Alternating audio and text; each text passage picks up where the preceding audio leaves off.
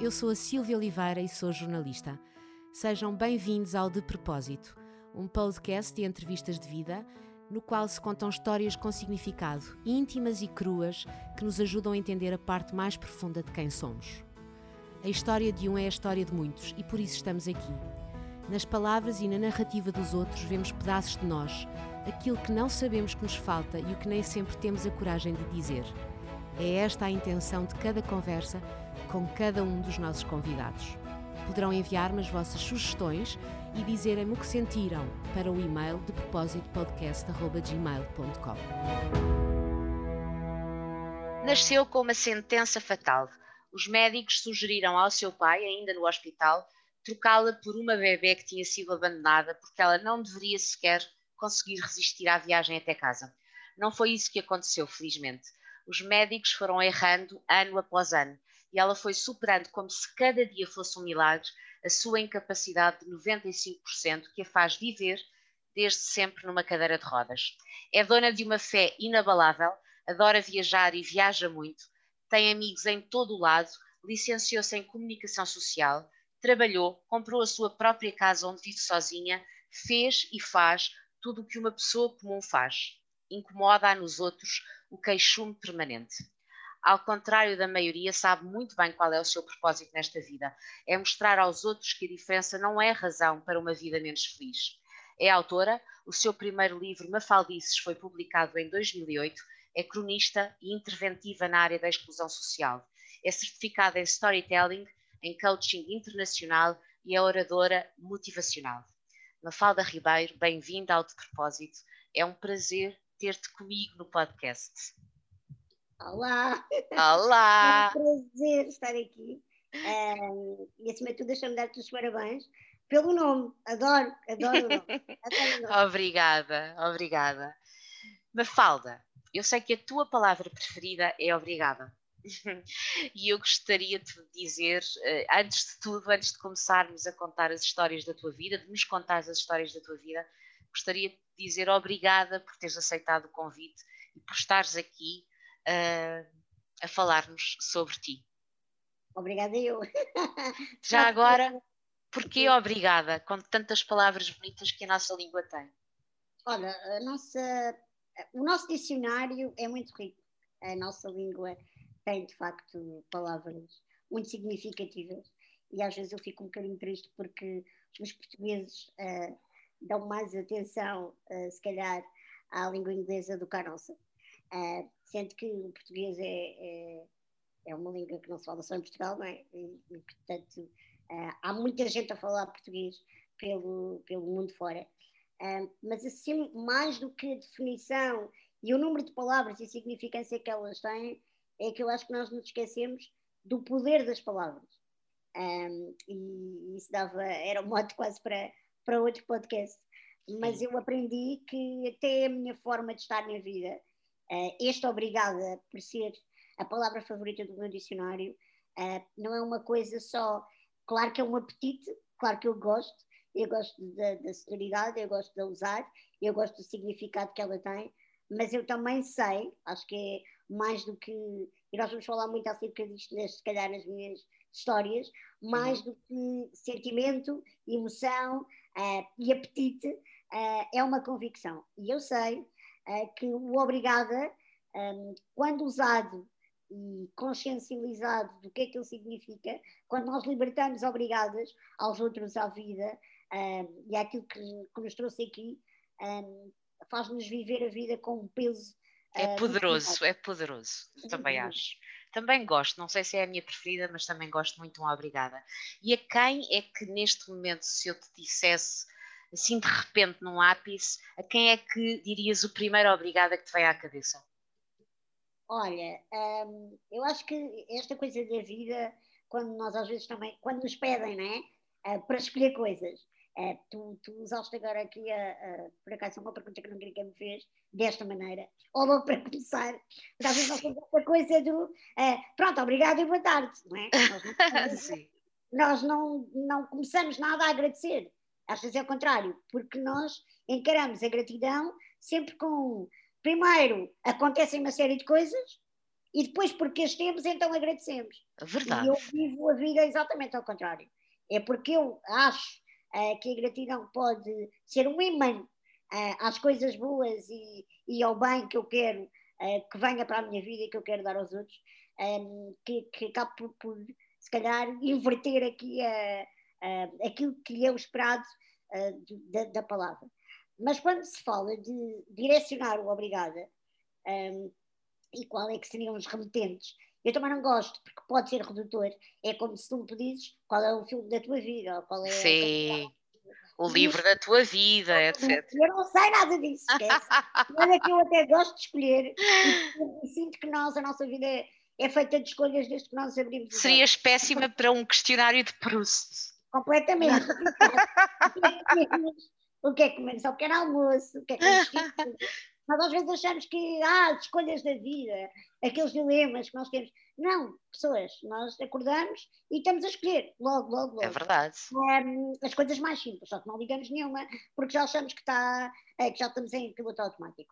Mas, não respondendo a tua pergunta, o que eu acho? Então, como, como eu acho que é redutor uh, fazer uma hierarquia, porque depois parece, ah, mas ela vai agradecer àquele primeiro, é porque ele é o mais importante. Eu gosto de olhar para a vida uh, com, esta, com esta questão do, uh, em termos de, de, de remetentes uh, de agradecimento, mais do que ser o prioritário ou o primeiro, e tu falaste na minha introdução de que de facto eu sou dona de uma fé inabalável, não sei se é inabalável ou não, agora eu sei que tenho um, um, um criador que é inabalável e imutável. E quando tudo muda e quando tudo está virado do avesso e quando tudo é ilógico, a minha própria existência era ilógica desde o início, um, eu aprendi a acreditar e a confiar de que um, o amor dele por mim não muda. E, portanto, o meu primeiro obrigado acho que é mesmo a Deus, por não por me ter deixado de ficar cá, ou porque me deu o milagre de, contra todas as circunstâncias, existir, porque isso significaria que não era a vontade dele desde o início. E eu não acredito nisso. Eu acho exatamente que o, o meu primeiro obrigado é mesmo pelo ato criativo e inspirador um, que ele teve em trazer cá, exatamente com esta doença, com esta embalagem, com estas incapacidades. Pela forma como ele te deu a vida, não é? Porque, eu uh... acho que o grande, a grande questão, às vezes, e quando falamos especificamente das pessoas com necessidades especiais, um, e aqui não interessa uh, no que é que elas acreditam, como é que elas vivem uh, a religião ou não, que para mim não é religião, é relacionamento com Deus. Portanto, que eu olho para tudo, acho que uh, o primeiro, o primeiro ato de aceitação da Mafalda cá, e, e daí a gratidão, e depois esta é a, a, gratidão que vai, no fundo, ser a causa de todas as outras, um, é exatamente o eu acreditar que eu não sou um acidente, que eu não sou um azar. Houve um propósito, não é? Como, já percebeste porque é que eu gosto da. Já, já, já, já, já. É, eu uh, acho que é isso, acho que as pessoas uh, não param um minuto na vida, têm, tenham 20 anos, 40 ou 60, para perceber isto, o que é que significa de propósito. Porque é às vezes estamos todos muito. Até achamos que é bonito ou é quase moda dizer-me: ai, olha, aconteceu-me não sei o quê, por acaso eu não acho que há causas. Eu não, eu não gosto de dizer, uh, para mim, e parafraseando o, o livro da, da Margarida Rebelo Pinto, não, não há coincidências. Eu gosto de dizer que há deuscidências. Ou seja, sim, sim. elas existem e é aquela coisa que nós dizemos, parece que está tudo ligado. É isso mesmo. Um, e não é, acho que era muito redutor e quase parvo uh, existir um criador que nos manda para cá e depois entrei um bocado naquela onda do amanhece. Uh, e eu acho que uh, isso é viver a vida é porque, um vazio tão grande que eu não sim, consigo É porque há, há uma, uma, diferença grande entre uh, poderes ser útil uh, naquilo que fazes e naquilo que és para os outros, mas teres um propósito é qualquer coisa ainda diferente. E o que eu gosto é que, de facto, o teu propósito e tu conseguiste abraçá-lo, poderias não, não, não ter abraçado, já, já te ouvi dizer disso e falar disso noutras entrevistas, poderias sempre ficar zangada ou uh, com, com, com, a forma como vieste à vida, ou poderias uh, sentir-te sempre uma vítima, mas era não. Aceitável, não é? Era mas o mais fácil, não é? Sabes que, e agora aqui, indo se calhar ao outro obrigada a seguir um, a Deus, é exatamente como tu própria também disseste na, na minha introdução.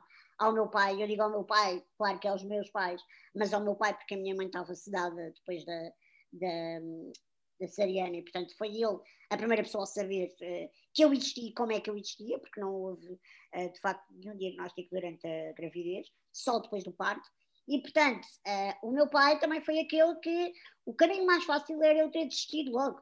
E, e, ter aceito a proposta indecente quase da equipa médica. Verdade, verdade. e, portanto, há uma série de, de, de, de questões que é claro que eu, quando era vida, não pensava sobre elas, apesar de elas me serem contadas sempre como, como se conta a Branca de Neve e a, e a, e a Cinderela. Sim, porque eu, eu, eu ouvi-te dizer que os médicos chegaram a dizer ao teu pai uh, que tu não resistirias à viagem para casa e, portanto, era nada, uma questão nada, de dias. Chamaram o meu pai completamente louco. E que, inclusive, é aquela menina que tinha sido abandonada e que era muito parecida contigo.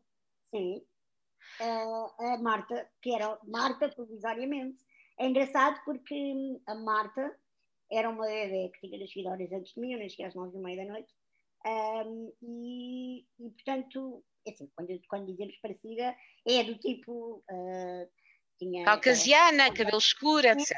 Eu tinha muito cabelo, ela também, muito preto, ou seja, não era tipo, imagina, uma bebê com olhos azuis, ou careca, ou percebes? Uhum, uhum. Éramos parecidas, mas depois eu olhavas para mim e apesar de eu não ter qualquer outro problema, eu parecia um mini ratinho, não é? Porque eu nasci com um quilo, apesar de eu ter nove meses, eu nasci com um. Uh, um quilo 950, com 36 centímetros, era tipo, nem um ano quer, eram barriguitas, pai. Sim.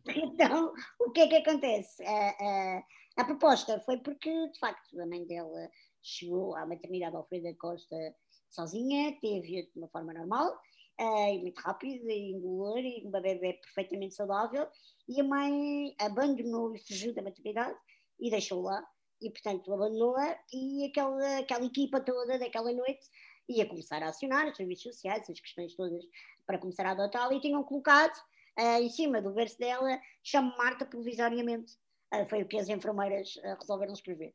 E o médico, como a minha mãe ainda não tinha acordado, sugeriu ao meu pai trocar as bebês. Uh, eu acho que foi aí que o meu pai percebeu que se, se continuasse a insistir em eu ficar ali mais tempo, a própria equipa, ninguém estava a acreditar que eu ia conseguir. Sim. E, portanto, no meio de tudo e no meio da desesperança que havia, um, eu acho que uh, o meu pai teve que ter uma coragem muito grande, porque. Sem dúvida. Se tu trazes uma filha tua para casa para morrer, porque por mais que o meu pai acreditasse que eu podia me safar, a verdade é que a responsabilidade era muito grande e, e chamaram de louco, porque o meu pai, os meus pais viviam perto da alverca, portanto a viagem há 37 anos não era não brutal como há hoje. como agora, é, sim. o meu pai tinha uma Renault Diane, portanto também não era nenhum jato privado, e eu partia-me toda, portanto bastava um buraco na estrada e, quer dizer, Isto porque tu tens aquela doença que se chama dos ossos de vidro, não é? Exatamente, a doença chama-se osteogênese imperfeita. Eu sou do tipo 2, que é o tipo mediano. Uhum. Há um mais severo e há um mais soft. Um, eu sou, estou ali no meio, mas é uma doença que se caracteriza uh, basicamente por falta de cálcio nos ossos, isto é uma linguagem mais corriqueira para usarmos termos médicos, basicamente aquilo que eu tenho, ou melhor, que eu não tenho e tu tens, e toda a gente tem, uh, é colagênio. Eu não, eu não nasci com essa, com essa proteína, ou okay? uh, uhum. é como se fosse o cimento que cola e fortalece os nossos ossos. Portanto, os ossos não tenho colagênio. O que uhum. é que uhum. acontece? Isso fez com que eu ficasse uh, deste tamanho, uh, fosse muito frágil, fizesse imensas fraturas e não tivesse força nunca. 90, não é? Segundo o que eu, eu já cheguei às 100. Já chegaste às 100 fraturas. E eu, basicamente, deixei de as contar durante Sim. muito tempo, porque às vezes eram. E há muitas fraturas, atenção, que durante alguns anos, principalmente mais tarde já, que, que, são as chamadas microfraturas, que, que nem sequer eu ia ao hospital, portanto eu sabia uh, que, que, que, tinham fissuras e que elas estavam a abrir e que depois tinha que ter ali aqueles, aqueles, aquele período todo bocadinho mais uh, uh, recatado, porque não podia levar gesso, não podia ser hospitalizada, não podia ser operada, portanto tinha mesmo era que estar imobilizada e aquela coisa do pronto, fico quietinha e espero que passe. Uh, e foi, e foi por isso foi por isso que acharam que o teu pai era um louco como estavas a contar a viagem até a Alverca seria o que, acontece, o que acontece é que uma doença destas e tendo em conta os, os, os estudos que existiam naquela altura um, é que os bebés não resistiam à gestação. E é daí para tu perceberes a interpretação que eu faço do propósito da minha vida. Ou seja, é, é, o bebê é tão frágil que a gestação é, é normal que haja um aborto espontâneo, porque o bebê não tem força sim, sim. para se desenvolver no ventre da mãe. Só sim. para perceber, eu quando nasci, nasci de, de, de cesariana, eu vinha com uh, duas pernas partidas e uma clavícula. Só dos, da, da, Só portanto, da cesariana, claro. Nem, ou da cesariana ou de me mexer dentro da barriga da minha mãe. Pois, pois. Aquela coisa movimentos normais que o bebê dá dentro de, do ventre. Portanto, um, o que acontece foi que o diagnóstico foi feito e correto, mas o prognóstico, naquela altura, e não havia internet, não havia uma data de coisas. Sim, e, portanto, estamos a falar há 37 anos, quase 40, não é? Há 1983, não é? Portanto, Isso. o que é que acontece? Naquela altura, um, o, diagnóstico, apesar de ter sido correto, o prognóstico uh, foi feito de uma forma com aquilo que eles tinham, e aquilo que eles tinham era que os bebés, o mais uh, louco que tinha nascido, não sei onde, e que com a mesma doença do que eu, com o mesmo grau, tinha com um bocado de sorte e tinha N problemas associados, para além da sua gente imperfeita, uh, era, chegava à idade pré-escolar. E, portanto, um, eh, basicamente, enquanto eu estive lá e depois a primeira sa saga dos primeiros anos a ir para, para, para um pediatra normal, em que eu tinha uma constipação e já diziam que eu estava com falência respiratória, ou seja, era quase, em vez de eles basicamente preocuparem-se em uh, interpretar os factos, eles estavam sempre com estudos na cabeça e achavam pois. que todas as coisas que eu tinha, quando depois eu era um bebê muito pequenino e muito frágil, um, achavam que eu tinha aqueles outros problemas associados, que graças a Deus não tive. O meu problema era ósseo, só. Uh, e portanto é óbvio que. Mas aquele momento em que tu falas, o momento de coragem do teu pai, uh, além de que é uma, uma, uma manifestação de amor brutal, porque uh, pega em ti dos teus pais, não é? Porque aí depois a tua mãe ganha a corda e portanto. Uh, foi, foi isso, foi isso, não sei, que te, que te agarrou à vida, que te fez pensar. Eu acho que as pessoas, e é normal, estamos a falar, eu exponho-me e conto a minha história e não tenho qualquer pudor de, de fazer. Eu já não me lembro, mas eu acho que a primeira entrevista que eu dei uh, foi ao Jorge Gabriel, na Praça da Alegria, quando Sim. ele estava lá há uma semana. Nós éramos amigos e, e ele convidou-me e eu já estava na Faculdade de Tirar Jornalismo, primeiro ano, e, e, ele entrou um bocado naquela coisa do ainda lá, quero, quero, quero que as pessoas conheçam e vens ao Porto e vais contar a tua história. E pá, eu devia ter uns 19 anos, 18, 19 anos. Do resto, era dentro dos meus circuitos. A escola, o bairro, a coletividade da terra onde eu estava, portanto, estamos a falar daqueles circuitos mínimos. Quando eu vou pela primeira vez, de facto, expor isto a um auditório muito maior, a verdade é que as coisas depois foram acontecendo, porque as pessoas faziam perguntas e é normal, uh, mas eu olho para trás, e mesmo ainda hoje, quando os jornalistas, quando tu, tu estás a fazer essa pergunta agora, eu, é óbvio que eu consigo olhar para isto um bocadinho como nós somos a construção, quer queiramos ou não, das coisas boas e das coisas más, da educação que temos, das tradições que temos e daquilo que, que os outros são em nós. E os meus pais imputaram em mim a aceitação e o amor.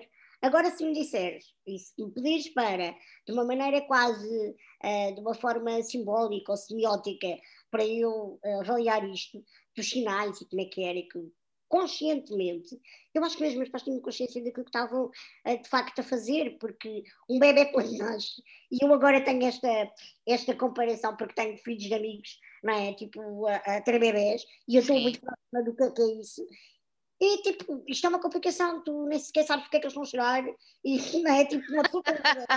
é. Eu própria digo, tipo, o meu relógio lógico, graças a Deus, nunca deu grande, grande sinal. Mas mesmo que desse, Uh, não sei, eu acho que, que, que, eu, eu fico, eu acho muito graça que aquela coisa do adoro os meus primos, adoro estar com eles e não sei o que, depois pensar assim, epá, é brutal ir para casa e eu jeito nunca mais. é tipo essa parte boa só, porque não é, não é o trabalho que dá, nem é o. É o desconhecido que representa, não é? É, é aquilo é medonho. E tu tens ali um ser e de repente pensas, pronto, isto agora depende de ti. Agora imagina os meus pais que, que tinham 23 anos, era o primeiro filho, muito desejado, eles, primeiro casamento, super nós, super apaixonados, lá lá lá, e de repente dão-lhes um, um desconhecido que é tipo um quebra-cabeças pior que um puzzle. Completamente. Portanto, eu acho que os meus pais foram aprendendo a viver o dia a dia e a resolvendo as situações. Claro que há alturas em que há há tristeza, há desânimo. Os meus pais sim tiveram, não posso dizer que não, só que isso nunca passou para mim de uma maneira, tiveram, claro, por mais. E a minha mãe era uma, sempre foi uma pessoa também, obviamente, de muita fé. Os meus pais viveram e cresceram uh, num ambiente super tradicionalista e católico, apesar de eu não ser. Uh, mas a verdade é que eu também cresci assim, até, até depois de tomar as minhas próprias decisões. Mas a minha mãe, com tudo aquilo que sabia, lá está, que eram com convicções e, e tudo mais, uh, meu, os meus pais tiveram momentos de revolta, de desânimo, de desacreditar, de, pá, depois, à medida que eu vou passando aquelas fases todas. Só que a minha mãe dizia que eu, cada vez que eles sentiam assim, não é? aquela coisa que nós também, não é difícil ser um bebê deficiente. É, basicamente, os pais também dizem isso. Ah, há dias tão difíceis, há noites que nós não dormimos. Depois ele dá-nos um sorriso e passa tudo, não é? É verdade. Pronto, e os meus pais, aquilo que diziam era um bocado isso, que era sempre que achavam que eu não era capaz e que ia haver e que eu ia sofrer muito no futuro e como é que ia ser e eu ia ser, uh, imagina, e preocupavam-se muito com o lado também uh, da saúde mental e emocional e eu vou ser muito tímida e frágil e os miúdos vão gozar comigo e eu vou perceber que não sou normal, agora sou diferente. Eu, com a minha personalidade, dava uma abada àquela gente toda. E esperavam e entravam quase em prevenção, com medo e estavam-se a preparar para um cenário, antes desse cenário possivelmente acontecer, eu já fazia aquela coisa do tipo, imagina, o esperado era eu uh, saber que era diferente, então não queria sair à rua porque sabia que olhavam para mim. Achas? Isso, isso. Achas? Eu era a primeira a querer ir para a rua, eu era a primeira a falar alto quando chegava a um sítio, em vez de querer que ninguém andasse para mim. Uh, eu era a primeira a querer chegar à festa e a última a sair na adolescência, portanto, eu, é quase aquela coisa. E isso é o teu feitio ou é, é a tua personalidade, o teu feitio? És tu que és assim, fruto da educação, ou é, ou, é, ou é também uma forma que encontraste de resistir? Não, é assim, se calhar agora, se me enfiares dentro de um, de um de uma terapia qualquer, vem um psicólogo com uma grande teoria, desconstruir-me todo e dizer que isto é um esquema de defesas que eu arranjei. Ah, eu não acho, sinceramente, porque o meu pai é assim. O meu pai é um espada braços descomunal, ainda era mais.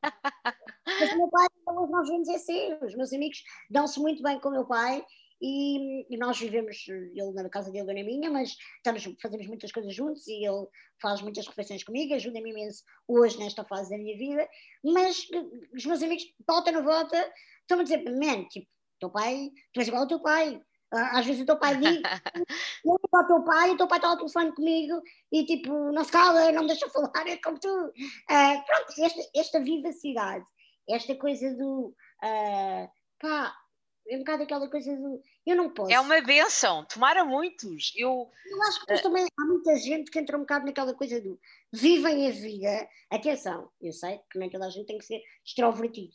E às vezes isto também não é bom ser sempre assim. Mas o que eu estou a dizer é: há pessoas que acham que a vida é um valente pagar de impostos. É como se eu devesse alguma coisa a alguém. E, e, não é assim. Então eu acho que é um bocado aquela coisa de quando tu sabes, estás com a consciência tranquila e que estás a viver a vida no seu auge e no melhor uh, que ela te pode dar. Uh, é começar um bocadinho. Lá está, eu acho que isto é quase como se uma balança.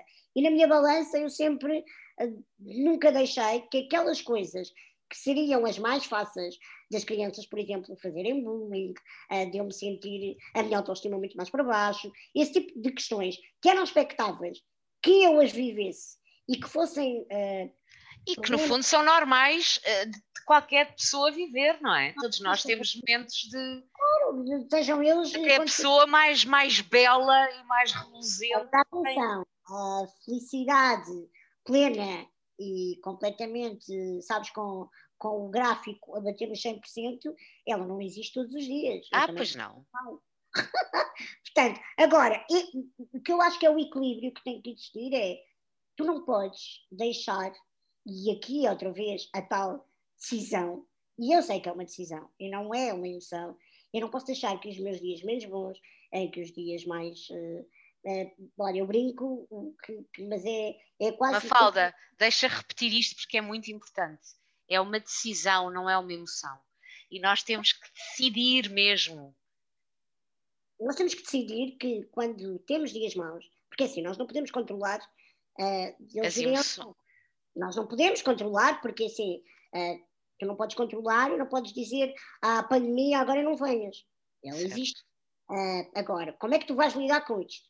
E no meio de tudo, eu estou aqui a generalizar, obviamente, mas ao estarmos a falar de mim, de, das minhas incapacidades e das coisas todas pelas quais eu passei e eu passo, o que eu posso dizer, e isto é a receita, é fazer com que a minha decisão de quanto tempo é que eu perco a pensar nisto, e a deixar-me estar naquele modo Bridget Jones, sentada a ver séries e a comer um balde de gelado uh, e a chorar muito. Uh, quanto tempo é que, isso, é que isso ocupa da minha vida? Porque também é bom tu libertares e descomprimires. Agora, esse, esse cenário, que não, eu estou a usar um cenário de, de filme super parvo, Sim. mas só para a um, eu não deixo que em mim dure mais do que uh, uma tensão menstrual. Não pode durar mais do que um dois dias. Percebes? Mas há que decidir a vida. É como tu dizias, nós estamos constantemente a decidir coisas. Completamente. E esta é uma decisão. Eu decido. Agora, se me perguntares, apetece-te? É, e depois é aquela coisa, mais do que apetece é, quando fazes determinado tipo de coisas, sentes? Não, não sinto. Dizer que não sinto. Mas eu sei. É quase. Tem que fazer.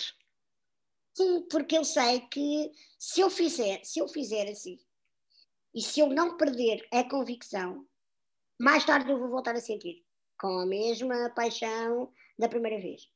E, e, e isto é o que tem funcionado para mim. Agora, eu, tenho... eu, acho, eu acho que faz muito sentido, porque se, uh, se nós não tomarmos decisões, podemos continuar no estilo Bridget ai, uh, como tu disseste, aquela atriz Bridget Jones. A Bridget Jones. Exato. aquele filme, aquele filme. Podemos continuar a comer gelados e a ver séries por dias e dias a fim. E Afundados no sofá, quer dizer.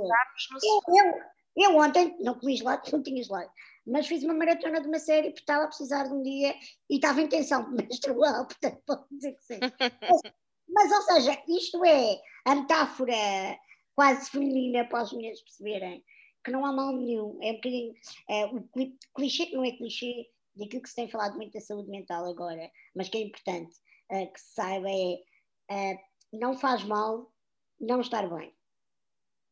E isso é, é, é, Eu também não quero vender, e as pessoas às vezes podem achar erradamente, que como eu faço palestras motivacionais, como eu tenho esta maneira de encarar a vida, que eu estou constantemente a vender uma receita de uma felicidade ilusória que não existe, ninguém consegue estar sempre 100%. 100%. Sem dúvida, sem dúvida. Eu, não, eu também não sou dessas pessoas. Eu sou daquelas que acreditam plenamente. Uh, mas, uh, se tu me perguntares, e aqui estamos a falar, temos estado a falar muito mais da minha doença e dos primeiros tempos e não sei o quê, mas houve outras alturas da minha vida que não têm nada a ver com a doença. Mas todas as alturas, quando as pessoas entram nos aspectos mais duros e mais fraturantes da própria vida, que todos nós temos, uhum. com contextos diferentes, e as pessoas perguntam: ah, a Mafalda é um grande exemplo de superação. Como é que se supera? Então, uh, eu vou, vou dizer que eu, não, eu nem gosto muito dessa palavra, porque eu acho uh, que o segredo não está em superar, está a atravessar. Certo, é um processo. Ah, porque superar as coisas muitas vezes significa que tu dás aquele salto e que não passas por elas, então não dói. É, é quase. Não, dói, dói. É, é, é, como tu passaste. No fundo, tu tens um problema e tu encaras a cena que é: se vais ao fundo, uh, há muitas pessoas que entram, sabes, aquela coisa do passo pelos pingos da chuva, não é? ou empurra a vida com a barriga. Sim, sim. tentam andar ali a driblar para não doer e fazem de conta e andam ali a contornar. E se for por baixo, uh, é quase aquela coisa do põe a porcaria para baixo do tapete e um dia venho cá tratar isto e limpar e passo por cima. Quando passo por cima, uh, é quase como se eu estivesse a contornar um obstáculo, uh, dando um salto maior e, e passando aquilo, lá está, o tal, a superação. Eu gosto de dizer que os grandes as, as grandes proezas duras da minha vida, uh, a única forma que, tu, que existe de tu passares por elas e de não trazerem sequelas no futuro uh, é tu atravessá-las. Grande por verdade, isso, concordo contigo. Por isso é que é tão importante as pessoas quando percebem que estão a atingir limites. Sim, sim, as pessoas sofrem, as pessoas sofrem e é assim que é a vida, não é? Limites interiores que são difíceis de, de gerir sozinho, ou que uma boa rede de amigos e a família já não, já não ajuda tudo, e as pessoas precisam de facto de, de ir a um psicólogo e precisam de, de tratar-se. Esse tratamento um, não pode ser feito, uh, sei lá, com, com um fim de semana de três dias, uh, quase. Um retiro. Não era um retiro, não é? Era um processo. Isto é muito perigoso. E quando nós tratamos a nossa mente e a nossa saúde mental e espiritual e emocional, é muito importante que nós percebemos, percebamos precisamos de um processo. Eu gosto de olhar para ele, para esses processos, como se calhar olho para uma fratura. Eu quando parto e quando há uma fratura uh, física, né? Um, um, braço e uma perna partida, e felizmente há muita gente que nunca partiu um osso, nem partiu a cabeça no nariz, não sabe o que é isso. Mas se, se souberem o que é, Uh, tentem encarar que o nosso interior e a nossa mente uh, precisa de tempo e do processo do que é que significa uh, como se nós tivéssemos um partir. É igual. É verdade. E, não, tu não se resolve de um dia para o outro, nem com um fim de semana de aceleramento. Sem dúvida. É. Mafalda, quando é que tu tiveste consciência das tuas limitações? Olha, acho que foi quando comecei, quando me sentaram no chão, a tentar fazer aquela parte normal do gatinhar, e depois também não era preciso aquela fase do pôr-me em pé, porque uh, também havia o tal medo, eu não precisava de me pôr em pé para me espetar, cair e partir alguma coisa. Bastava às vezes eu estar só a brincar não? e fazia um... Desculpa, é a minha cadela que se assustou. Diz. Um movimento um bocadinho mais brusco e lá está, a minha fragilidade era tão grande que eu podia partir alguma coisa. Mas eu acho que eu tive consciência, lá está, uh, aquilo que as pessoas me pedem uh, muitas vezes é qual é que foi o momento, uh, quando é que foi o clique? Não sei. Eu acho que foi a partir do momento em que eu percebi que o meu maior sonho não era andar. Ou seja, eu encarei o não andar quase como de uma forma. era quase orgânica, eu saber que se eu tentasse pôr-me em pé, agarrar-me às coisas e soltar-me, que é aquilo que os bebês fazem, uh, para dar um passo. Eu sabia que a seguir ia ser muito pior. Portanto, os bebês, quando fazem isso de uma forma que não é consciente, sabem que a seguir é um ato de liberdade. E é melhor o que vem a seguir. Então eles arriscam, porque uh, a seguir eles vão conseguir dar passos, andar, correr, saltar, blá blá blá. Eu sabia que se eu fizesse isso, o que vinha a seguir era pior. Ou seja, foi a dor foi a dor que te foi ensinando? As dores físicas do que é que era partir-me. Eu não queria que isso acontecesse. Não vivia amedrontada com isso. Mas sabia que havia determinado tipo de movimentos que se eu fizesse ia dar-me aquilo. Então, também sabia uh, que se tentasse pôr-me em pé para andar, ia dar aquilo. Eu não queria, então preferia mil vezes não andar. E estava tudo bem, porque eu brincava à mesma, divertia-me à mesma, e acontecia tudo de forma natural à mesma. Uh, então acho que os primeiros anos era um bocadinho essa coisa do. Até eu ter a minha cadeira de rodas, uh, era um bocadinho a história de. O mundo era adaptado a mim, não era eu ao mundo. E depois foi tudo muito natural, porque eu andei. Uh, eu tive. Basicamente, eu não tive pré-primária, eu tive com a minha avó até aos seis anos. tinha as, eu era filha única, mas tinha os filhos dos amigos lá da terra que iam brincar comigo, todos da mesma idade do que eu. Quando eu entrei para a escola, portanto, a primeira classe, com seis anos, uh, as turmas até eram imensas e havia muita gente da minha idade que tinha nascido naquele ano e foi para a escola naquela altura. E a escola era uma escola normal, portanto não, nunca tive um ensino especial, nunca foi preciso. Uhum. Tinha um cuidado maior que ali no primeiro, no, na primária, portanto, os primeiros quatro anos. Sim, porque é importante que se diga, como toda a gente sabe, não é? Quem te conhece e quem te está a ouvir, que o teu problema é meramente físico, não existe nenhuma limita, limitação cerebral, intelectual, etc. Não e, portanto, nunca foi preciso ensino especial, porque. Não, uh... cognitivamente não, mas, por exemplo, há outras coisas que às vezes as pessoas perguntam, eh, imagina, uh, se eu usava uh, a gália ou fraldas, ou se eu precisava de, de, ou se eu, como é que era para comer, se eu usava uma sonda, nunca foi preciso nada. Portanto, a minha questão era, pura e simplesmente, física e tinha que ver com uh, o cuidado da fragilidade dos ossos. A partir do momento em que eu tive a minha primeira cadeira elétrica, que veio, uh, já não me lembro, acho que da Suécia. Que idade tinhas? Tinha oito anos, portanto, ou seja, uhum. até lá eu andava no carrinho de bebê, porque eu cabia lá perfeitamente. Uh, e era alto e não sei o quê, o carrinho era aquela coisa quando eu queria chegar, por exemplo, imagina, eu sentava-me um, eu era super levezinha, quem me dera ter aquele peso. Agora, não, não, não, vamos, não vamos por essa conversa do peso. Não, não. Ai, mas tu continuas do mesmo tamanho. Sim, eu cresci, mas para os lados, como todas as mulheres. um, mas o que, o que aconteceu naquela altura, pronto, foi aos oito anos, quando veio, ah, foi uma festa, tipo, aquilo foi feriado nacional na escola, quando aparece uma cadeira elétrica, imagina não, tipo, para, para os miúdos era uma coisa assim, e foi muito, eu lembro-me, é daquelas coisas, tu não te lembras tudo o que aconteceu na tua vida, né? Mas há memórias que ficam e lembro-me exatamente do primeiro dia em que a cadeira chegou, uh, e, eu, e eu não sabia conduzir, e caía dentro das valetas, e uh, a ir para, para É uma coisa que eu acho muito engraçada quando ouço entrevistas tuas, ou quando leio algumas entrevistas tuas, ou vejo, é que tu tens um sentido de humor um bocado corrosivo, ah, é mesmo é com as tuas coisas. Tu dizes coisas sobre ti que é uma coisa impressionante. Portanto... A culpa é do Quino. Uh, o Quino é que quando criou uma falda não sabia que a seguir vinha outra, uh, que era menos parecida.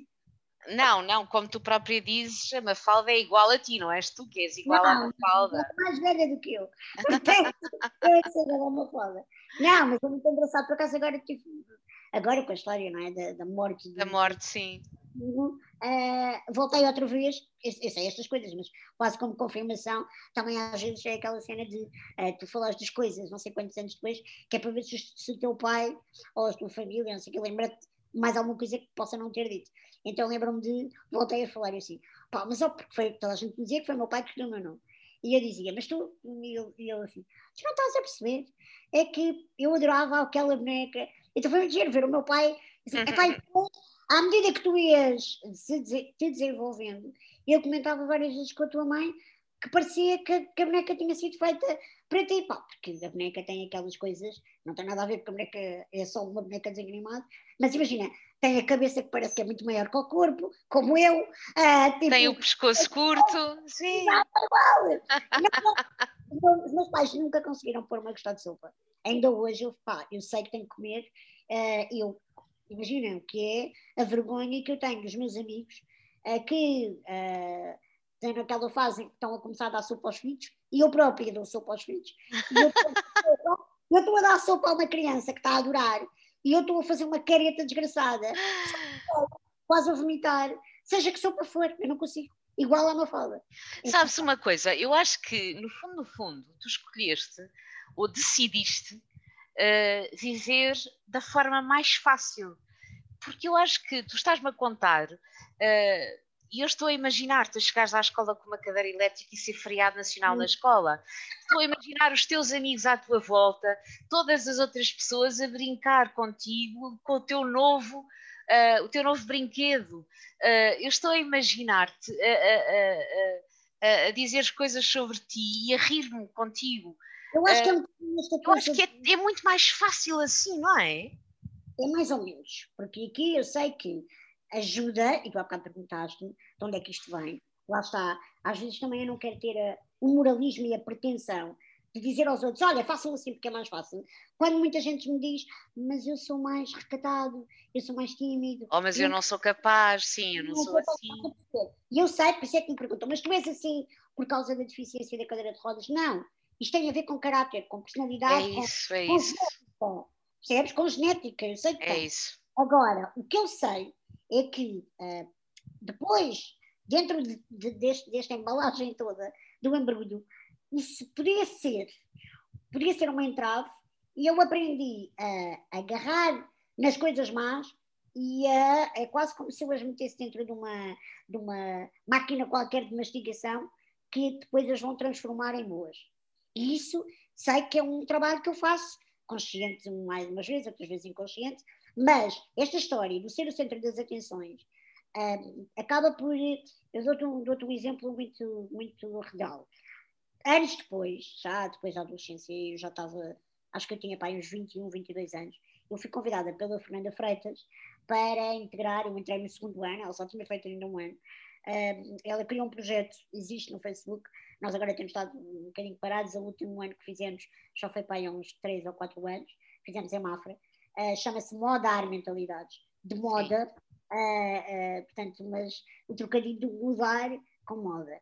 E é o quê? é um desfile de moda, só com pessoas portadoras de deficiência, que são, que no fundo desfilam e fazem, há todo um evento a acontecer e depois há um trabalho por trás de, de autoestima, dentro do que é que é as questões da beleza, da cosmética e depois da, da, da maquilhagem, da escolha da roupa e dos sapatos e uma série de coisas, para pessoas, normalmente, nós fazemos quase sempre, depois temos outros convidados, mas trabalhamos sempre com pessoas institucionalizadas, dentro das associações que estavam uh, parceiras connosco, e basicamente uh, tudo aquilo que depois mais tarde uh, se falou e se vem vindo a fazer nos municípios e nas próprias associações do que é, que é fazer um desfile de moda com pessoas portadoras de deficiência, posso dizer-te, uh, sem qualquer uh, uh, modéstia falsa, que tudo começou com o modar. Portanto, está, há mais de, de, quase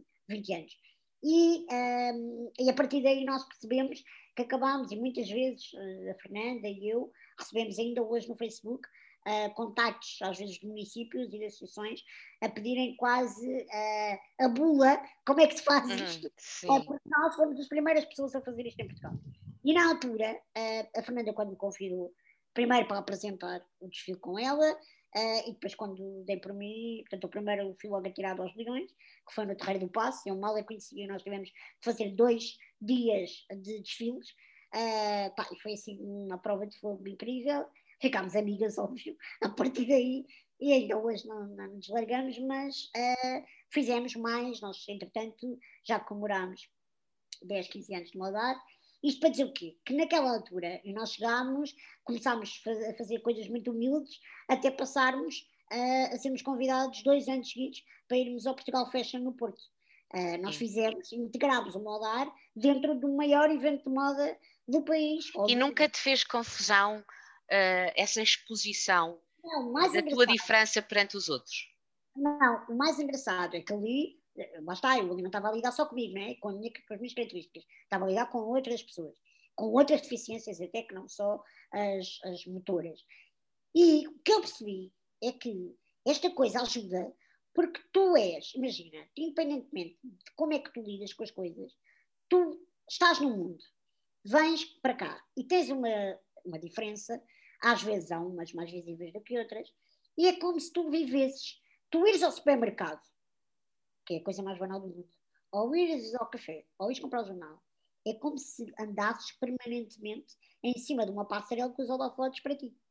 Ou seja, Toda a gente olha para ti, claro. Tu mesmo querendo ser o modelo, não é? Como ele faz quando vai para uma passarela, que é, tens as pessoas a olhar para elas, a imprensa, aquela, aquela. Imagina o cenário de um desfile de moda tu, uma pessoa com deficiência, só pelo facto de existir e respirar, eu andar no Colombo às compras de Natal, é isso. Continuo, quando eu quero, ainda me chatei. E não te incomoda? Não te incomoda os olhares dos outros? Não. Incomoda-me a falta de educação. Incomoda-me uh, incomoda-me o juízo de valor barato, uh, sem uma, um questionamento.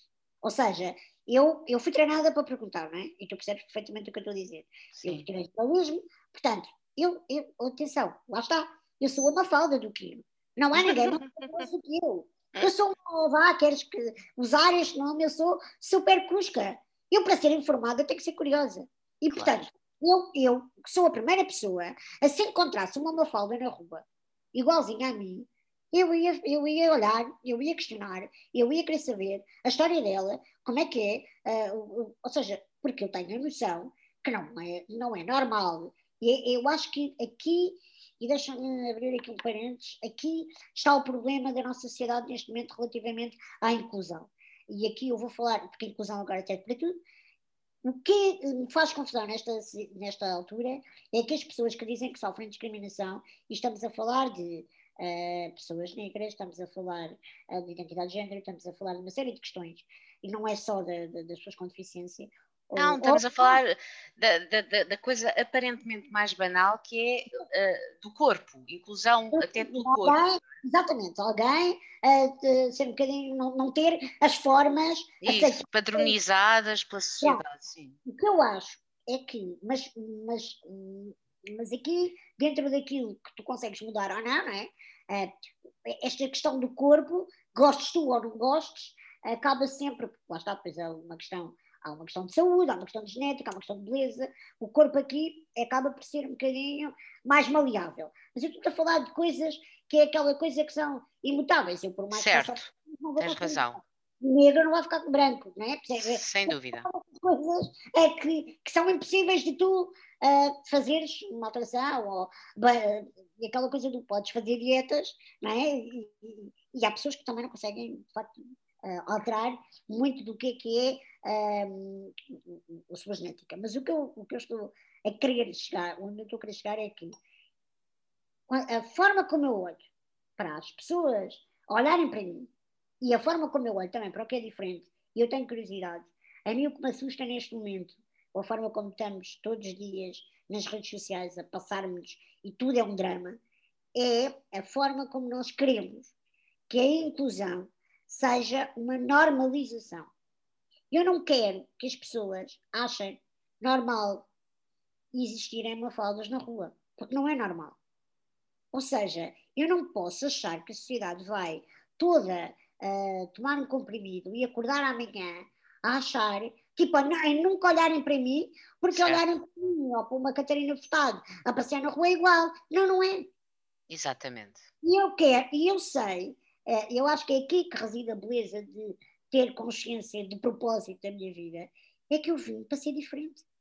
E nós todos somos e diferentes. Para mostrar, e para mostrar essa diferença aos outros. Agora, o que nós temos que ter é igualdade, igualdade de oportunidades em sermos diferentes. Por isso é que eu acho, e, e perdoem-me se estou a ser demasiado dura, mas aquela história do todos diferentes, todos iguais, que é uma metáfora bonita, mas pode soar a uma normalização parva, eu não quero ser igual.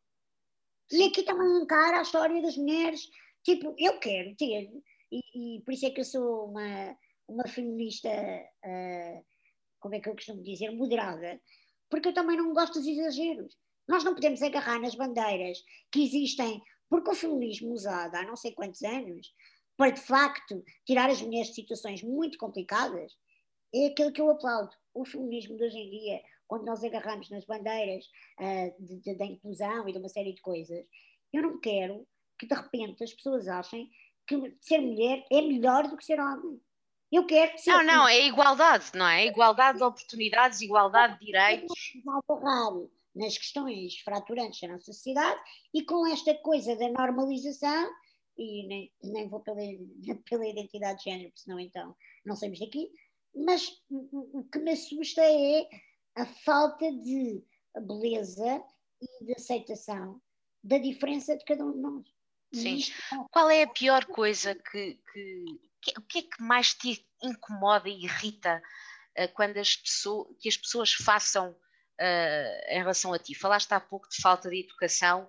Uh, o que é que te irrita verdadeiramente? Eu vou contar muito rapidamente a história que é aquela que simboliza e tu a partir daí percebes o que é que me irrita. Quando eu te falava de a falta de educação, mas a falta, uh, o, quando as pessoas me julgam sem me fazer perguntas ou sem, ou sem me conhecer. E que isto é o, agora é? a lei do suponhamos, que é aquilo Sim. que acontece nas redes sociais, né? Por exemplo, graças a Deus eu não tenho, não tenho ódios nas redes sociais, estou sempre a gozar, a dizer que sou alvo de uma condescendência de F. De uma discriminação positiva. Não, completamente, porque assim, eu, eu às vezes mando-me para a frente, não me tempo. não, não, mas tem noção que uh, uh, dou opiniões muito, uh, se calhar radicais, em alguns assuntos, com a minha idade e com a forma como eu estou na vida, provavelmente seria chacinada se eu fosse outra pessoa, mas as pessoas não fazem metade porque entrou naquela coisa do ah, coitadinha deficiente. Eu sei disso. E portanto eu aproveito disso. Quero saber. E fazes-te muito bem, é esse o teu propósito. Pronto, agora, o que. Uh, que, que o que é que te irrita? A irritação é. Aconteceu uma vez à porta do elevador, quando uma, uma senhora uh, começou, eu estava calada, lá está, e ela tinha muita vontade de fazer perguntas e perguntar coisas, e aquela coisa do é de nascença, já nasceu assim, como é que te chama, pronto, aquelas coisas. Sim. E em vez de falar comigo, começou, ela estava com, com alguém que parecia familiar, eram parecidas, um bocadinho mais velha, começou a falar para a senhora, sabes aquela coisa do como se nós uh, fôssemos surdos. Isso, uh, oh meu Deus. E então uh, começou, começou a disso. E entrou naquela coisa do ah, estas coisas fazem-me tanta impressão, não consigo olhar para isto. Estou mal disposta. Oh meu Deus. Estou mal disposta. E eu comecei a pensar, bem, a senhora deve estar a ver algum enxame de baratas, um bocadinho assim. Uh, e, pá, e eu a tentar sempre uh, relativizar e pensar, ela não está a falar de mim, ou para mim. É uma altura que eu estou com um amigo, estava na cadeira elétrica, o elevador não abria, e eu resolvi abrir a boca, que é assim, primeiro era uma coisa rara, né? eu estava calado, mas uh, lá abri a boca e disse, a porcaria do elevador nunca mais abre.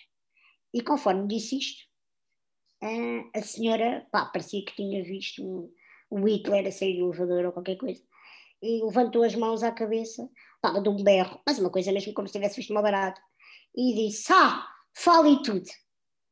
Ai, não aguento. Eu, sério.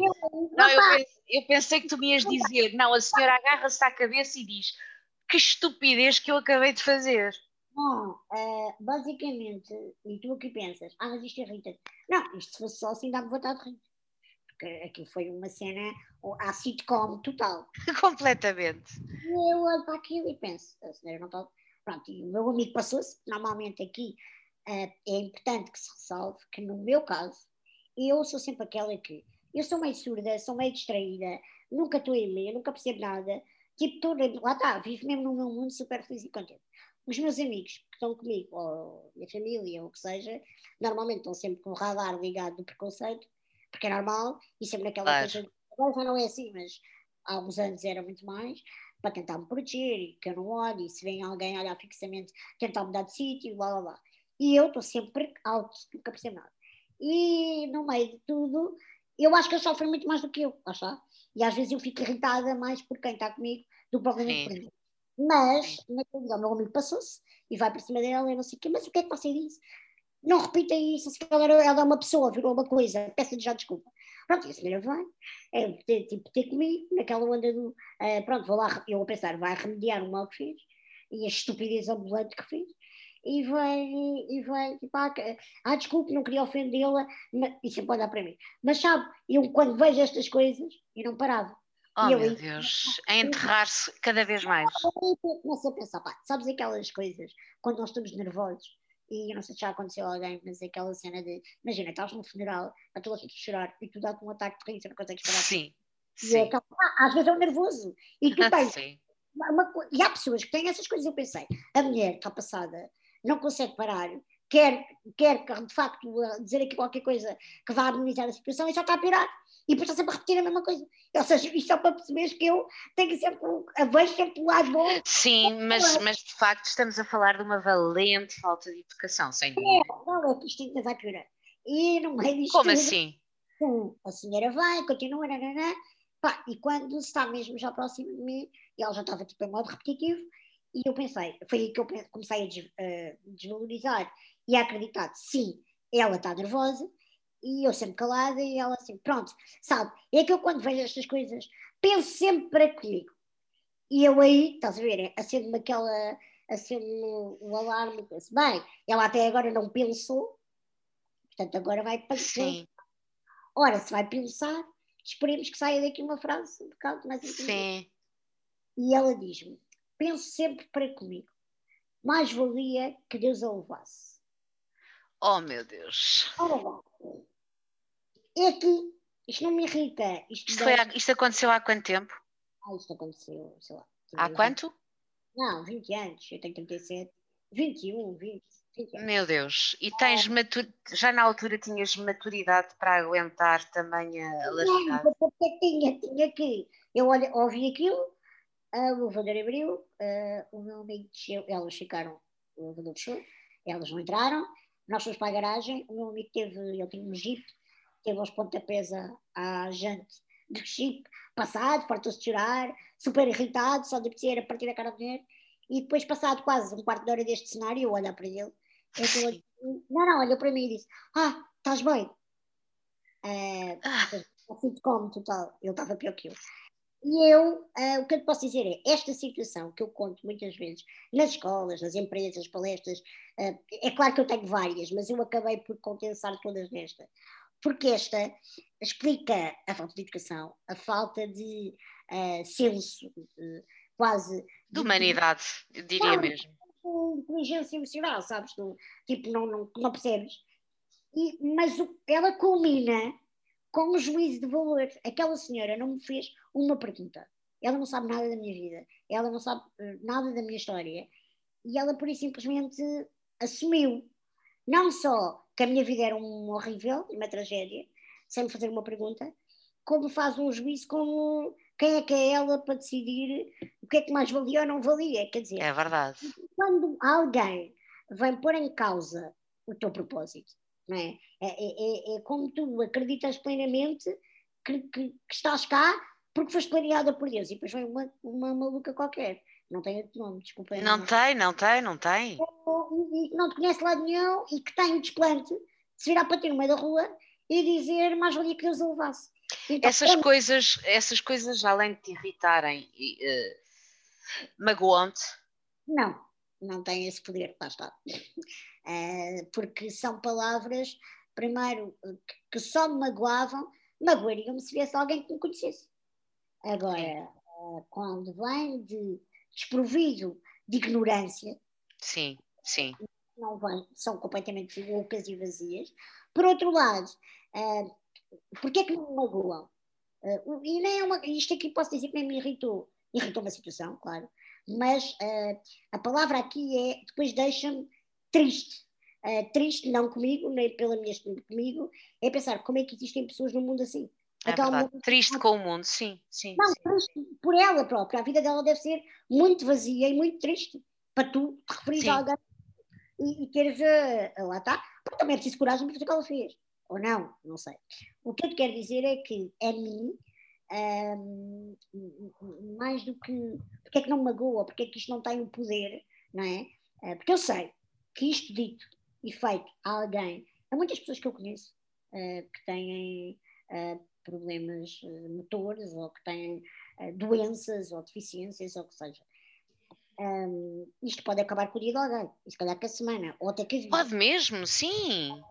Eu sei que não, porque eu, graças a Deus, tenho a minha identidade muito bem trabalhada. Agora, se eu tivesse dúvidas, lesse em tudo aquilo que eu tenho vindo a partilhar contigo até aqui, neste início, de quem sou eu, do que é que estou cá a fazer, isto era uma cena, sabes, como é que alguém lhe vem dizer. Não, eh, há pessoas que se magoam com, com muito menos, não é? Com, e com razão, eh, nós não, não- nós não escolhemos os sentimentos. É assim, os sentimentos são, são, são provocados também por aquilo que nós sentimos cá dentro, não é? Claro que sim. Agora, eu tenho, tenho que ter, ah, no fundo, também a consciência de que este, esta coisa do. ah, isto incomoda-me, claro que me incomodou na altura. Agora, Sim. sabes, que ah, todas as vezes que eu partilho esta história, e, e, muitas vezes aqui estamos a conversar desta forma, mas eh, quando eu estou numa palestra e tenho uma plateia à frente e vejo a reação das pessoas. De boca à aberta. À medida que eu vou contando, não, porque é assim, esta história começa e isto é muito engraçado porque é, aqui tu usas uh, o storytelling de uma maneira um bocadinho mais pensada, mas basicamente tu começas a contar uma história e isto começa a ter graça. No início tem piada. E depois as pessoas pensam, para que é que eu estou a rir, isto não tem graça nenhuma. E quando chega ao limite, né, quando eu digo isto vai piorar, e piorou, e quando elas dizem, e quando a senhora diz aquilo daquela maneira, eu vejo que à minha volta a, a, a forma como uma plateia fica ao Sim. pensar que existem pessoas assim e entrarem naquela coisa do fogo, eu não quero ser assim. E vou fazer com que os meus filhos nunca sejam assim. Já valeu a pena. Já valeu a pena. Eu consigo tirar aquela coisa do se calhar, ainda bem que aquela senhora existe e ainda bem que aquilo aconteceu, para eu ter uma história para contar, porque esta história tem, se calhar, uh, prevenido e tratado e cuidado mais pessoas do que uh, teve o poder de me destruir a mim, percebes? Sem Acho dúvida. É Mafalda, uh, quais foram as. É assim, tu uh, já percebemos, aos oito anos tinhas uma cadeira elétrica, uh, fazes a escola, o secundário, entras para a faculdade, para a Católica, não foi? Não, entrei na Escola Superior de Comunicação ah, Social. ok. Uh, concluís o curso, vives a, aquela atividade das universidades no início, não é? Tudo isso. Um, vives sozinha, tens a tua casa, trabalhaste, trabalhas, uh, mas uh, é assim, é fácil, é que as pessoas, eu disse na introdução que tu fazes tudo uh, o que uma pessoa sem limitações faz, sem deficiência, mas imagino que não, não caia do céu, as coisas a ti custam mais, eu imagino que a tua casa seja toda adaptada ao teu tamanho, à da cadeira, o ir às compras, como tu falaste há bocado, não é, não é uma coisa tão simples quanto uma pessoa que, que anda a pé, não sei, diz-me. Uh... Lá está, não dá para. Estamos a falar aqui de vários assuntos diferentes. Se me perguntares uh, se é fácil, claro que não é fácil. Claro que nós há pouco, antes de estarmos em ON, uh, estávamos a falar até desta questão agora, porque estávamos a viver todos uma realidade diferente.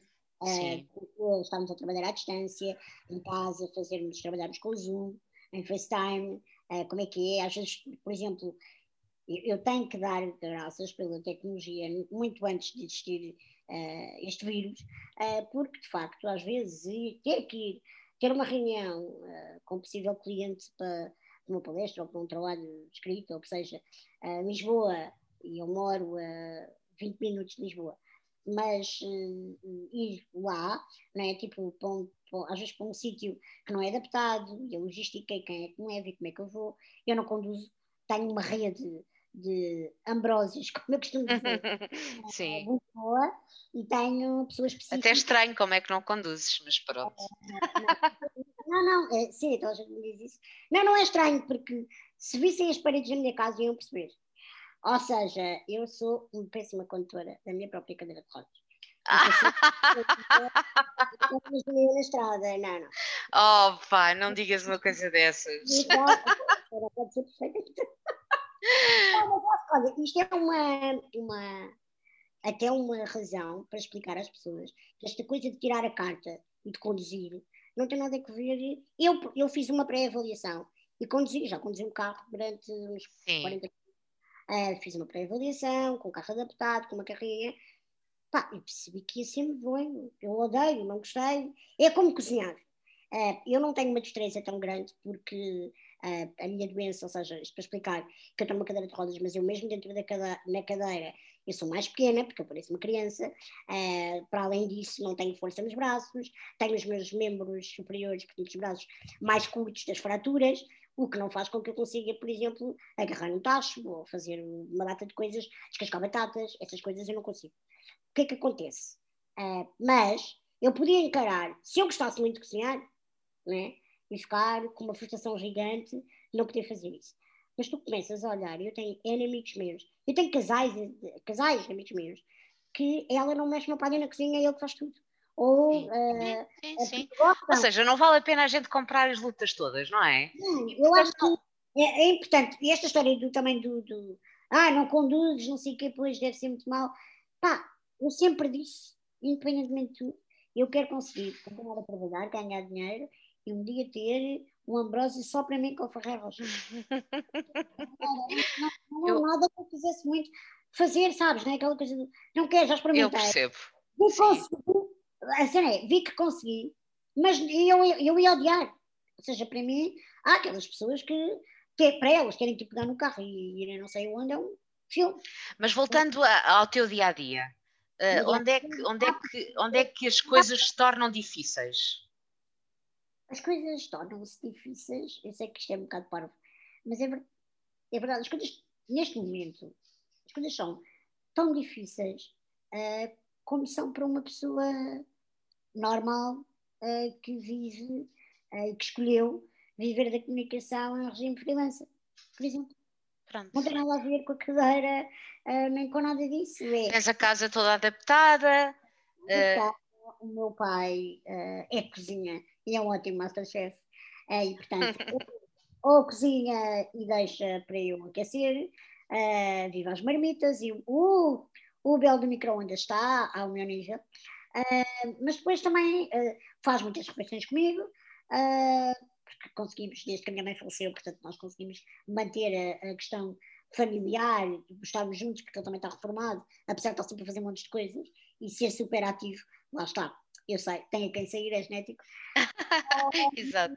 Depois tenho o facto de trabalhar em casa, não ter horários, ter a minha flexibilidade, faz com que eu também, muitos dos meus amigos não têm um horário das 9 às 6, então eu não preciso esperar para o fim de semana para ir almoçar com alguém ou jantar com alguém. Portanto, muitas vezes a questão das refeições acaba por tenho uma reunião, é um almoço ou é um jantar e vou ou vou fora ou alguém vem cá e cozinha na minha casa.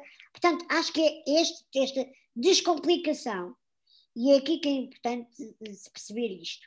Eu uh, estou muito bem dentro daquilo que posso fazer e não posso.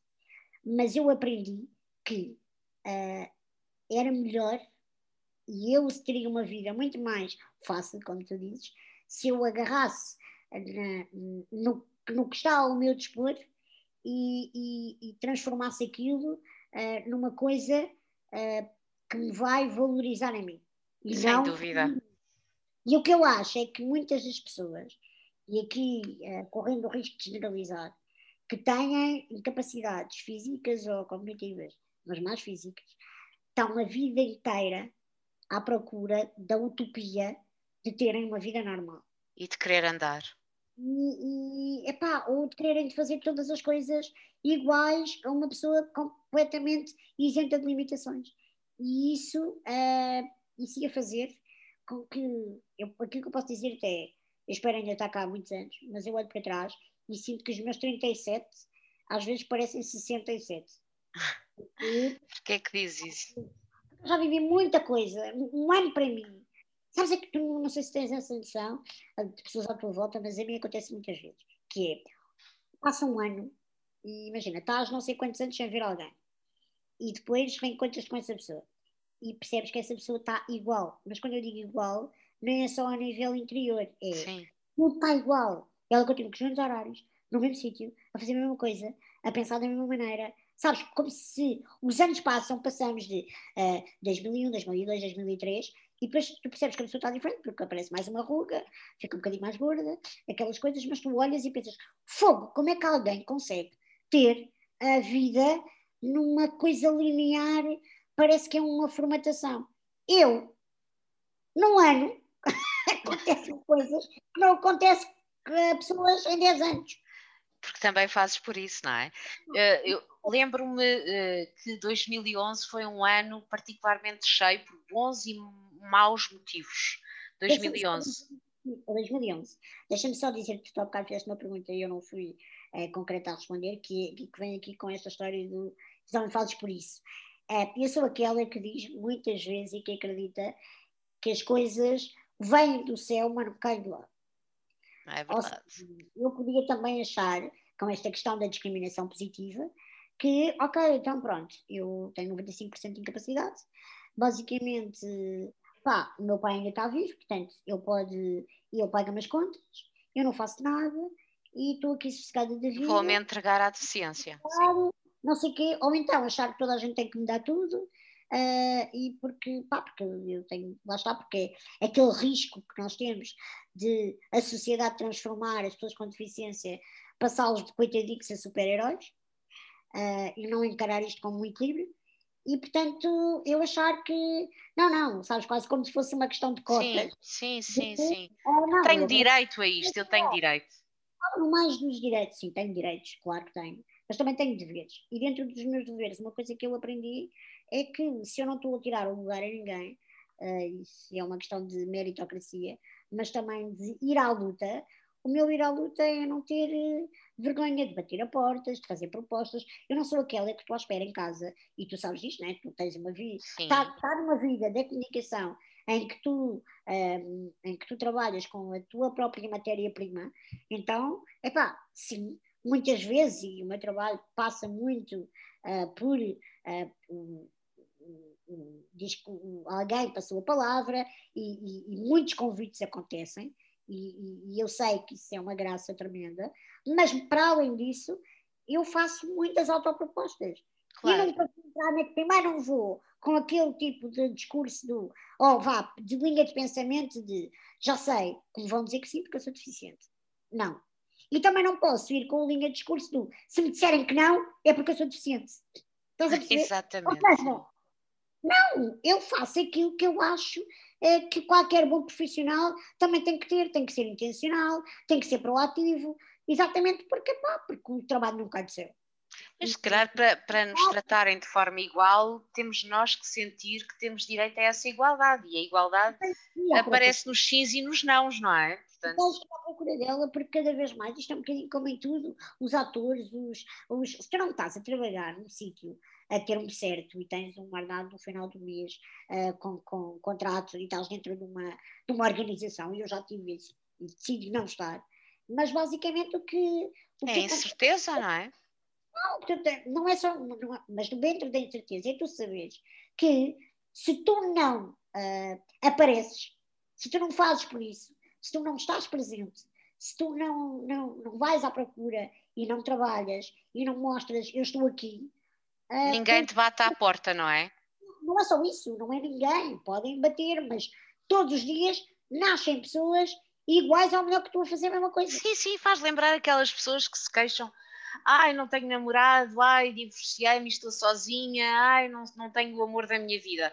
Mas continuam fechadas em casa, portanto. Elas saem para conhecer pessoas. O namorado não bate à porta, o amor da tua vida não bate à tua porta, não é? Escrevas no tio.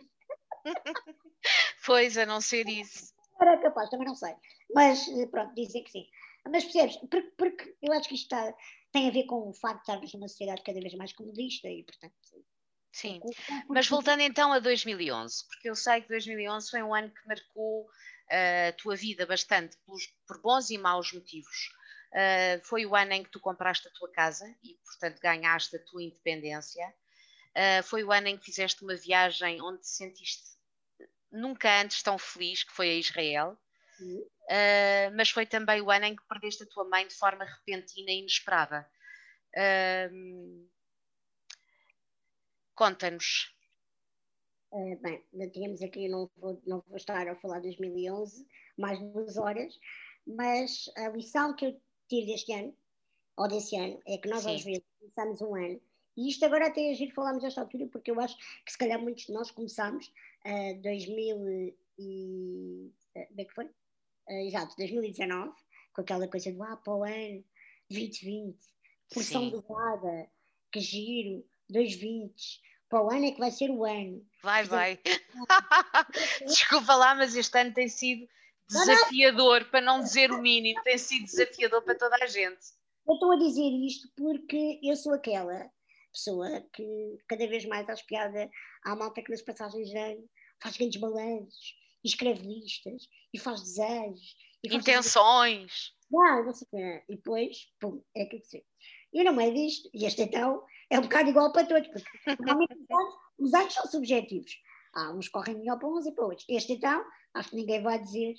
Uh, mentira, estou a ser mazinha porque eu tenho a certeza e posso, tenho, tenho exemplos que, apesar de ser um escape, que, que este é um ano duro e muito difícil para toda a gente, eu tenho a certeza que para pais que foram pais este ano, continuam a dizer que este foi o melhor ano da vida. Sem dúvida, sem dúvida. Não são filho, quer dizer, e não há coisa, acho que eu, melhor que isso. Mas uh, eu comecei em 2000 e, portanto, a acabar 2010 a dizer para o ano 2011 vai ser o ano. Isto é, isto é, eu começava esta entrevista a dizer cuidado que as palavras têm poder, ou cuidado com aquilo que pedes.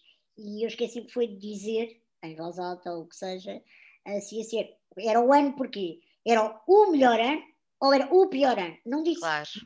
Vai ser o ano. E foi o ano. Um, e então, para a coisa ser equilibrada, uh, foi os primeiros seis meses o melhor ano e os últimos seis meses uh, o pior.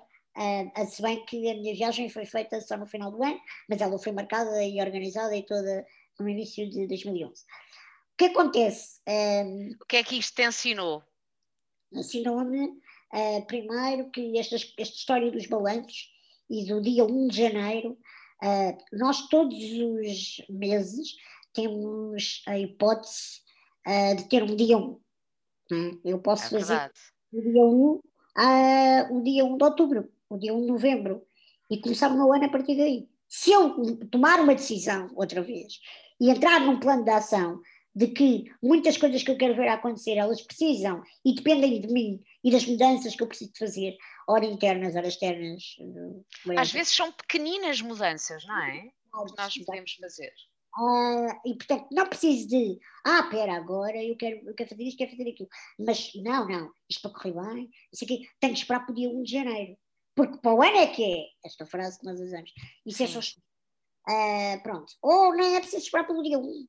Eu acho que uh, isto está tão bem feito, e a natureza é tão bem feita, por mais que esta porcaria esteja virada do, do, do avesso, como está o mundo neste momento, há uma coisa que é unânime e que é uh, imutável. O sol nasce e põe-se todos os dias, independentemente do que nos aconteça. E nesta constância, que é, nós precisamos de consistência e não temos, uh, esta consistência de saber que amanhã existe um dia que é novo, e eu sou aquela que acredita que Deus faz novas todas as coisas, todos os dias. Nós é que estamos demasiado ocupados, uh, preocupados em ter tudo muito programado e esquecemos da surpresa. Em controlarmos tudo, não é? Completamente. E portanto, eu olho para as coisas e penso assim: epá, não, se eu de facto conseguir consciencializar-me e, e, chegar à, à, à conclusão de que isto carece, que eu mude aqui, que eu, que eu faça diferente, porque nós não podemos estar a, a fazer, queremos fazer as mesmas coisas e ter resultados diferentes. Não, não vai correr bem. Tão bom ouvir-te a dizer isso. É verdade. é muito importante ouvir isso. Epá, e eu estou, atenção, que eu estou a falar isto, estou a falar e sei que estou a ser ouvida, mas antes de tudo eu tenho a, a, a pura lucidez de saber que estou a falar para mim própria porque eu, eu, preciso de ouvir. Não, e eu estou a ouvir-te para mim própria, portanto estou a esquecer todas as pessoas que nos vão ouvir. Que também tenham esta consciência, quem me está a ouvir, e que se calhar até me segue no Instagram e que lê as minhas publicações, eu sou aquilo que lá está. Mas muitas vezes as reflexões que eu faço e as tomadas de decisões e, as, e os conselhos que eu dê de uma maneira muito própria no estilo que escrevo, da forma como eu falo, eu estou a falar para mim, eu ainda não estou lá mas eu, eu percebo-te. Eu preciso de declarar aquilo. é verdade que eu tenho. É quase como. Espera, agora já disse isto publicamente, então agora tenho quase. Não, é como se deixa-me falar alto para eu ouvir é, bem. E isto é muito importante, por isso é que é tão importante nós declararmos coisas. Mas um, o que aconteceu foi que a maior lição deste ano é esta história de que nós não precisamos esperar pelo dia 1 de janeiro para começar o que é que seja e ao mesmo tempo, no meio de todos os planos, de todos os desejos, todas as intenções, que eu também não acho que nós devemos viver uma vida ao sabor do vento, eu não tenho mas não termos uma agenda de tal forma fechada que não nos dê hipóteses para explorar os caminhos que a vida tem para nós. Ou seja, é ótimo as pessoas que são ambiciosas, são obstinadas, que são lutadoras e determinadas e encaram as coisas e tipo têm a vida ali muito planeada e depois o, o sabor da conquista e do sucesso é incrível.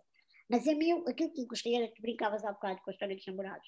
Isto acontece muitas vezes quando nós estamos à procura da pessoa, que é, nós estamos tão focados numa coisa e estamos tão sei quê, que às vezes vem o príncipe encantado no cavalo branco, que está ali ao nosso lado, nós nunca vimos. É verdade. E há histórias de amor assim. É verdade. E, depois só descobrem não sei quantos anos depois dizem, ah, fogo, tu estiveste sempre ali. Pois exato, se não tivesse a olhar para a frente com umas palas nos olhos e olhasse perifericamente, se calhar, tinha percebido isso.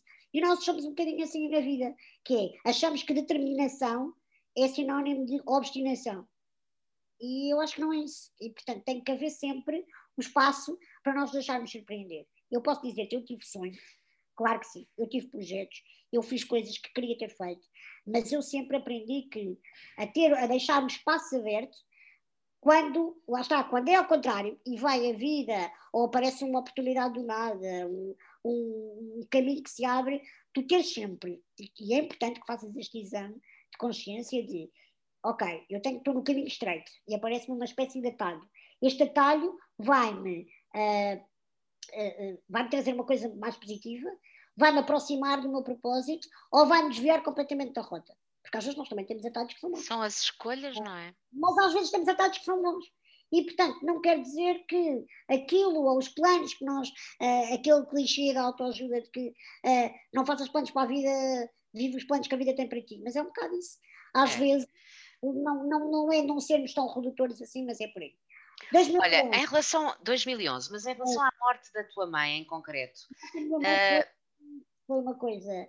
Diz-me uma coisa, eu, eu, eu vou, estou a falar de fora e com, corro o risco de dizer uh, uma alarvidade para uma, uma, filha, não é? Que vai ouvir, mas a tua mãe teve, entre aspas, a benção de não ver uh, a filha uh, ir embora antes dela, portanto, foi, foi estranho, foi, foi de uma forma absolutamente repentina e inesperada. É assim, o que eu olho para tudo, e é muito difícil falar disto durante uh, poucos minutos, porque eu sei que quem me ouve vai sempre ouvir uh, com aquela cena do uh, parece que eu estou quase a falar disto de uma maneira leviana ou sem sentimento. Ou, uh, isto mudou radicalmente a minha forma de estar na vida. E as pessoas, às vezes, eu sei que as pessoas continuam a convidar-me e a querer ouvir-me por causa da deficiência, e eu continuo a achar que se alguma vez na vida alguém quiser usar o termo resiliência para uh, me caracterizar, só pode ser usado a partir de 2011. E a pessoa que eu sou hoje, se sou alguma inspiração para alguém, ou se posso transformar e ser usada uh, para Sim. levar alguém a uma mensagem de esperança, uh, isso uh, dá-me uma consciência, e eu acho que só foi o clique, aquela coisa do. Eu já sabia que não era muito normal a viver a vida. Uh, e, e, e Sim, tu própria dizes que é um milagre cada ano que passa, não é? Mas eu acho que o facto de eu, não, eu sempre ter sido assim, e isto é tão básico para mim, eu não conseguia perceber quando as pessoas me conheciam e queriam estar comigo e, e, e ouvir a minha história antes de 2011. E para mim eu pensava, está bem, ok, mas eu não conseguia perceber aquele fascínio todo quase fase de encantamento do a Mafalda é, um, é uma força da natureza. A Mafalda para mim era só ser a Mafalda. Eu não conseguia ser de outra maneira porque eu era assim. Agora, eu sei que perder a minha mãe da forma que eu perdi, aos 27 anos, um, quando ela não estava doente, quando ia buscar ao trabalho, quando foi um acidente de carro, quando a, a última conversa que tive com ela foi a coisa mais básica, trocámos duas frases ao telefone, quando...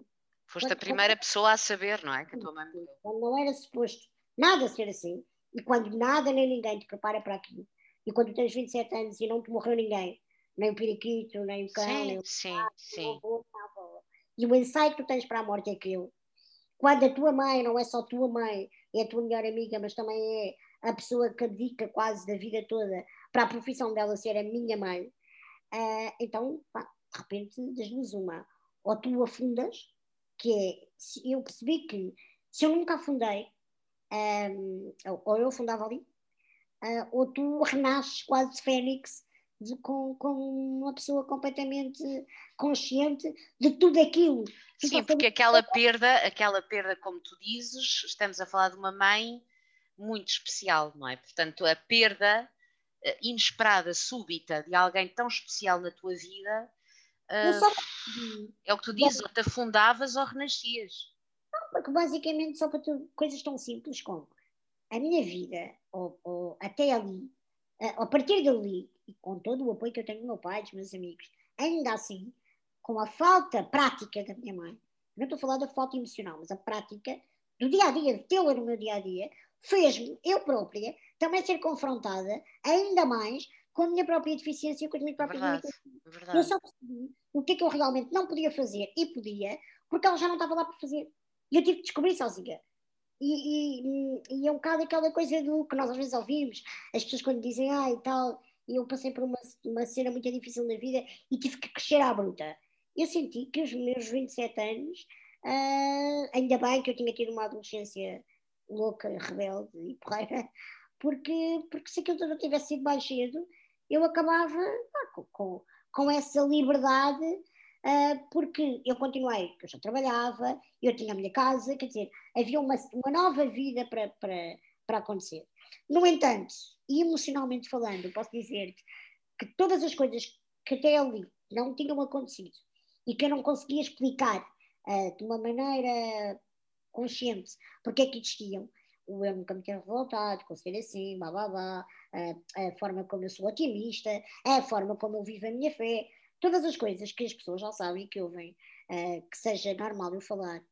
O que eu percebi com a morte da minha mãe foi tudo aquilo que para mim existia já e que era inconsciente passou a ser altamente consciente. Eu percebi que. Puseste em causa? Nada.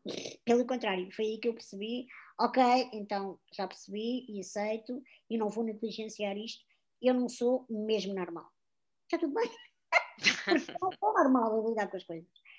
E, e toda a gente achava que, ok, agora é que a Mafalda vai pôr tudo em causa, agora é que a Mafalda vai mandar a feia delas ortigas, agora é que a Mafalda vai ficar revoltada de primeira. Porque assim, é muito duro tu ouvires até de pá, pessoas que não te querem mal, mas tipo, têm uma escolaridade mais uh, baixa, uh, as, os amigos da minha mãe, as pessoas lá da terra, sabes aquela coisa do coitadinha, já não bastava ser assim a grande perto da mãe. Sabes? Ai, horrorosa. As pessoas às vezes dizem, abrem a boca e esquecem-se do poder das palavras, de facto. É, felizmente, naquela altura, eu não tinha a exposição pública que tenho hoje e ainda saiu numa revista ou duas, mas eu tenho a noção que se calhar se fosse hoje, uh, de, de, o, o, as pessoas comuns disseram coisas, uh, e eu tive que ouvir coisas, mesmo no funeral e não sei o quê, que eu sabia que eram com boa intenção, mas uh, que foram barbaridades. estúpidas. E, epá, e agora pensa, agora pensa nisto, se calhar a uma escala maior, uh, nas redes sociais hoje. sim, no, sim. Portanto, eu acho que até nesse lado, pelo tempo que foi, foi protegida. No entanto, só para finalizar, que que, que eu quero dizer que a minha maior lição para 2011, primeiro, foi perceber que a minha mãe preparou-me para aquilo. A educação que Como assim? a educação que os meus pais me deram, o amor que ela me deu, uh, eu conseguia encarar tudo como, ok, eu estava preparada para aquilo. Um, e ela foi uma mãe incrível e, e teve o direito de descansar mais cedo.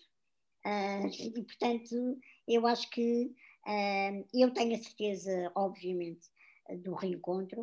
Uh, não é uma coisa que eu, que eu também passei e, e, a forma como eu lidei com o luto, como eu lido com a morte, já passaram nove anos, mas um, que eu lido todos os dias e fiz as várias fases todas, com toda a gente, Sim. de forma mais ou menos linear, mas eu posso dizer-te que tenho a, certeza de que também não honrá-la uh, e, e, ser a Mafalda que eu tenho que ser o tempo que esteja, que esteja cá, sejam mais 10, 20 ou 40 anos, é, também não era viver presa a tudo aquilo.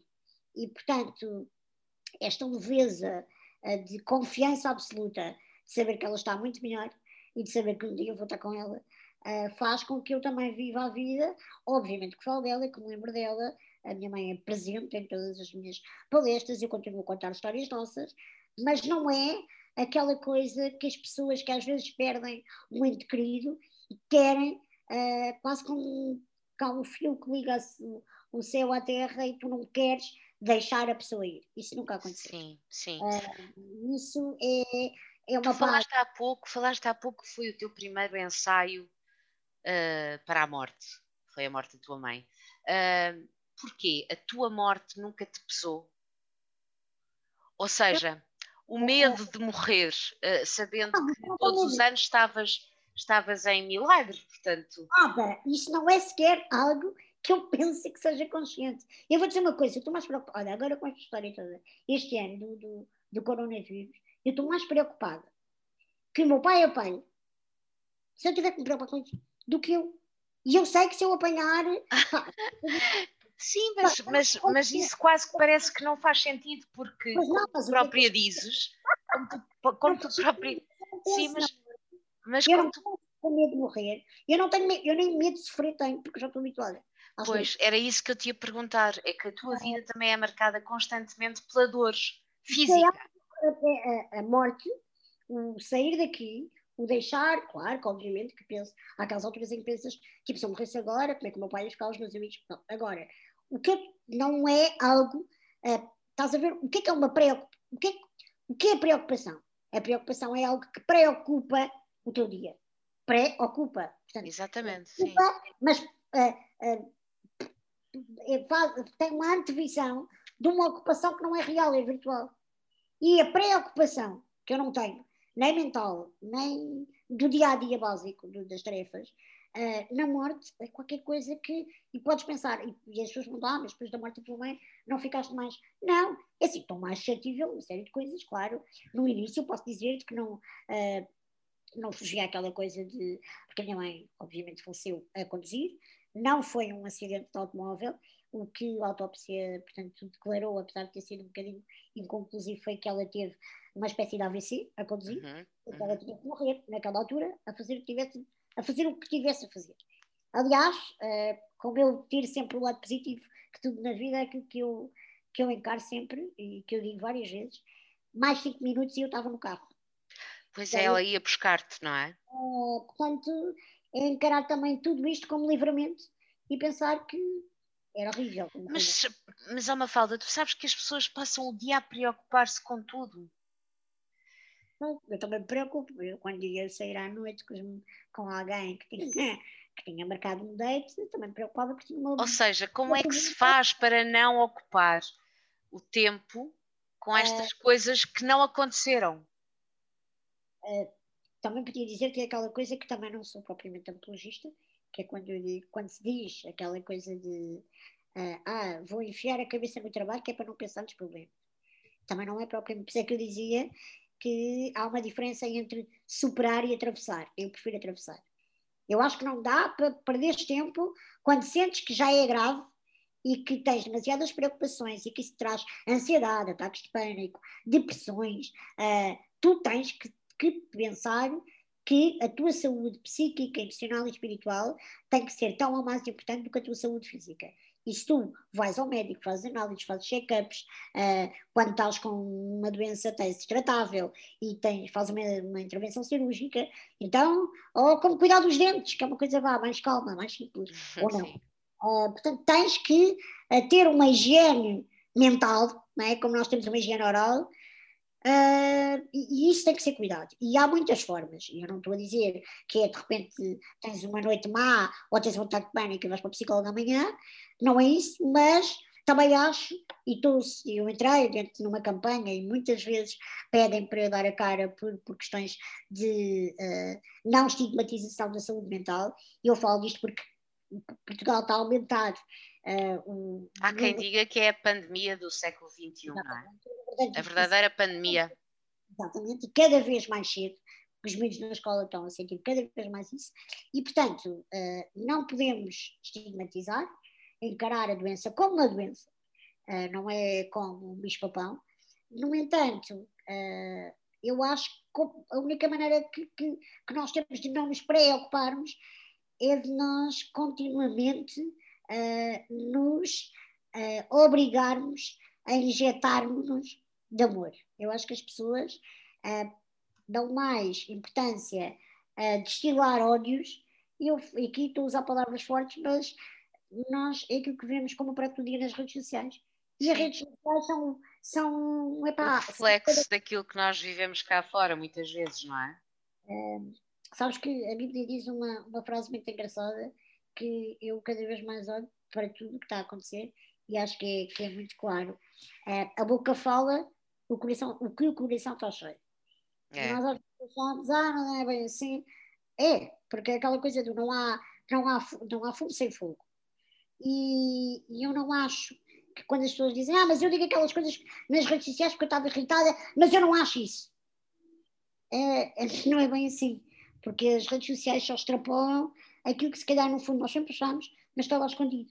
E isto vem com questões ditatoriais, com o que está a acontecer agora com os partidos políticos, com Sim. os dramas, com estarmos cada vez mais radicais, ou não haver tolerância, não haver amor, não haver.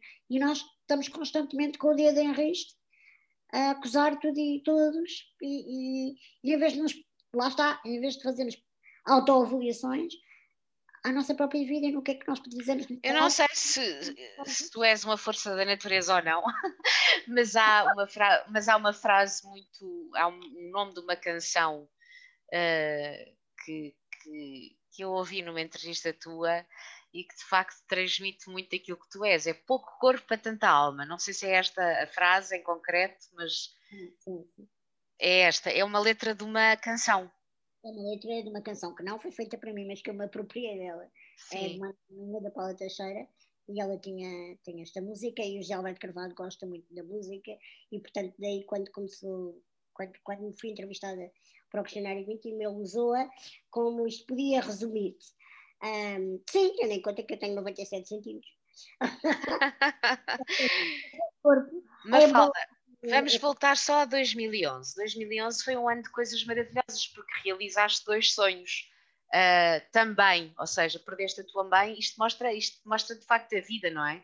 A vida é assim, coisas boas, coisas más, momentos felizes, momentos tristes, e nós temos que nos, temos que nos habituar a isso, não é? A vida é esta impermanência, esta inconstância, esta dualidade, não é? A luz e a sombra, estas coisas todas. Uh, mas realizaste duas coisas importantíssimas para ti, que foi ganhares a tua independência, teres o teu espaço, a tua casa, onde ainda vives hoje, suponho.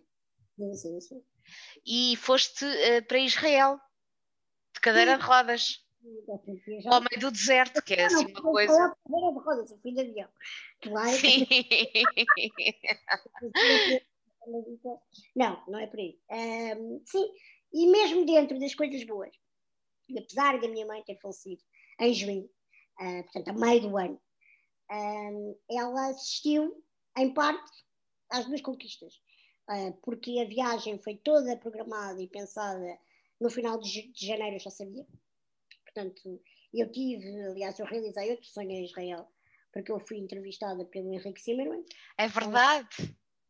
E, portanto, aliás, isso existe no YouTube, porque a SIC fez uma reportagem nessa altura para comigo lá, porque eu estava lá, ele era correspondente lá. E, portanto, eu que tinha estudado na faculdade do Zimmermann e que achava que um dia eu ia entrevistá-lo, a vida deu-me um presente e foi ao contrário. Ah, é verdade. E, e, somos amigos e ele, quando vem a Portugal, tentamos a nos encontrar e ele é de facto uma pessoa incrível. E, e, foi, foi um bom bom no meio da viagem do especial que ela foi. E portanto a minha mãe em janeiro uh, viu-me a preparar tudo com os meus amigos e conforme as coisas estavam a acontecer, e portanto ela sabia que eu ia e, e sabia, assistiu a esse entusiasmo todo do uhum. ano. E depois em abril a minha mãe esteve presente na, na, na escritura da minha casa. E eu andei dois anos em processo de procurar casa, de encontrar, porque depois a casa também precisava de algumas obras, não sei o quê. E a minha mãe uh, assistiu a esse processo todo. E esta casa que eu estou hoje, que foi a que eu comprei, foi escolhida por ela. Uh, e, portanto, há toda uma história à volta Sim. disso, eu sei. Uh, ela só não me viu cá dentro, estás a ver? Porque o resto ela fez tudo. Ela esteve presente na, na escritura. Uh, portanto, depois eu fiz a escritura em abril, depois eu fiz anos em maio. Ela e o meu pai, os meus amigos, a casa estava, portanto, ia começar com obras. És taurina ou gêmeos? Como? Se és touro ou gêmeos? Sou touro. Touro, uh, ok. Eu sou touro, porque eu não ligo mais. Mas sou touro.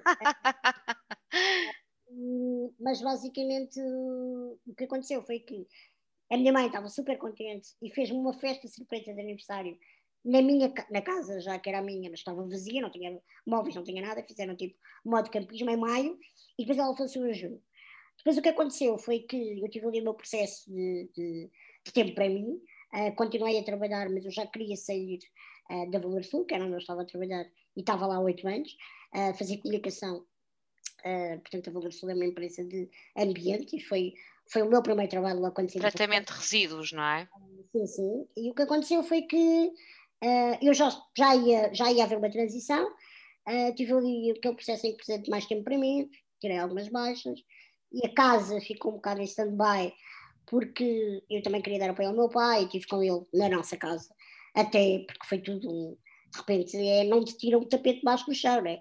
tiram-te o chão e vais ao subsolo. Isso, sim. E, portanto, uh, eu percebi que lá está, que tinha que dar tempo ao processo, e depois o que aconteceu foi, portanto, em 2011 a minha viagem aconteceu em novembro, eu fui no final do ano quase. Depois, em janeiro de 2012, as obras começaram e eu, a primeira noite, uh, isto é giro e é simbólico, eu, eu partilho muitas vezes, que a minha primeira noite a dormir sozinha, já com a casa toda montada, com tudo ok, e tranquilo para uma nova fase, foi na noite de 24 para 25 de abril, e eu escolhi de propósito, porque era a minha noite oh. Uh, e, portanto, Era a, minha, tua noite quê? A minha noite da liberdade, foi a minha noite. Ah, foi. Uh, a noite de 24 para 25 de abril. Foi simbólica para mim e eu podia ter, podia ter feito, tinha preparado para dormir cá, podia ter dormido em 22 ou 23. E escolhi ter dormido 24 25, Como é que foi essa noite? Como é que foi vivida essa liberdade?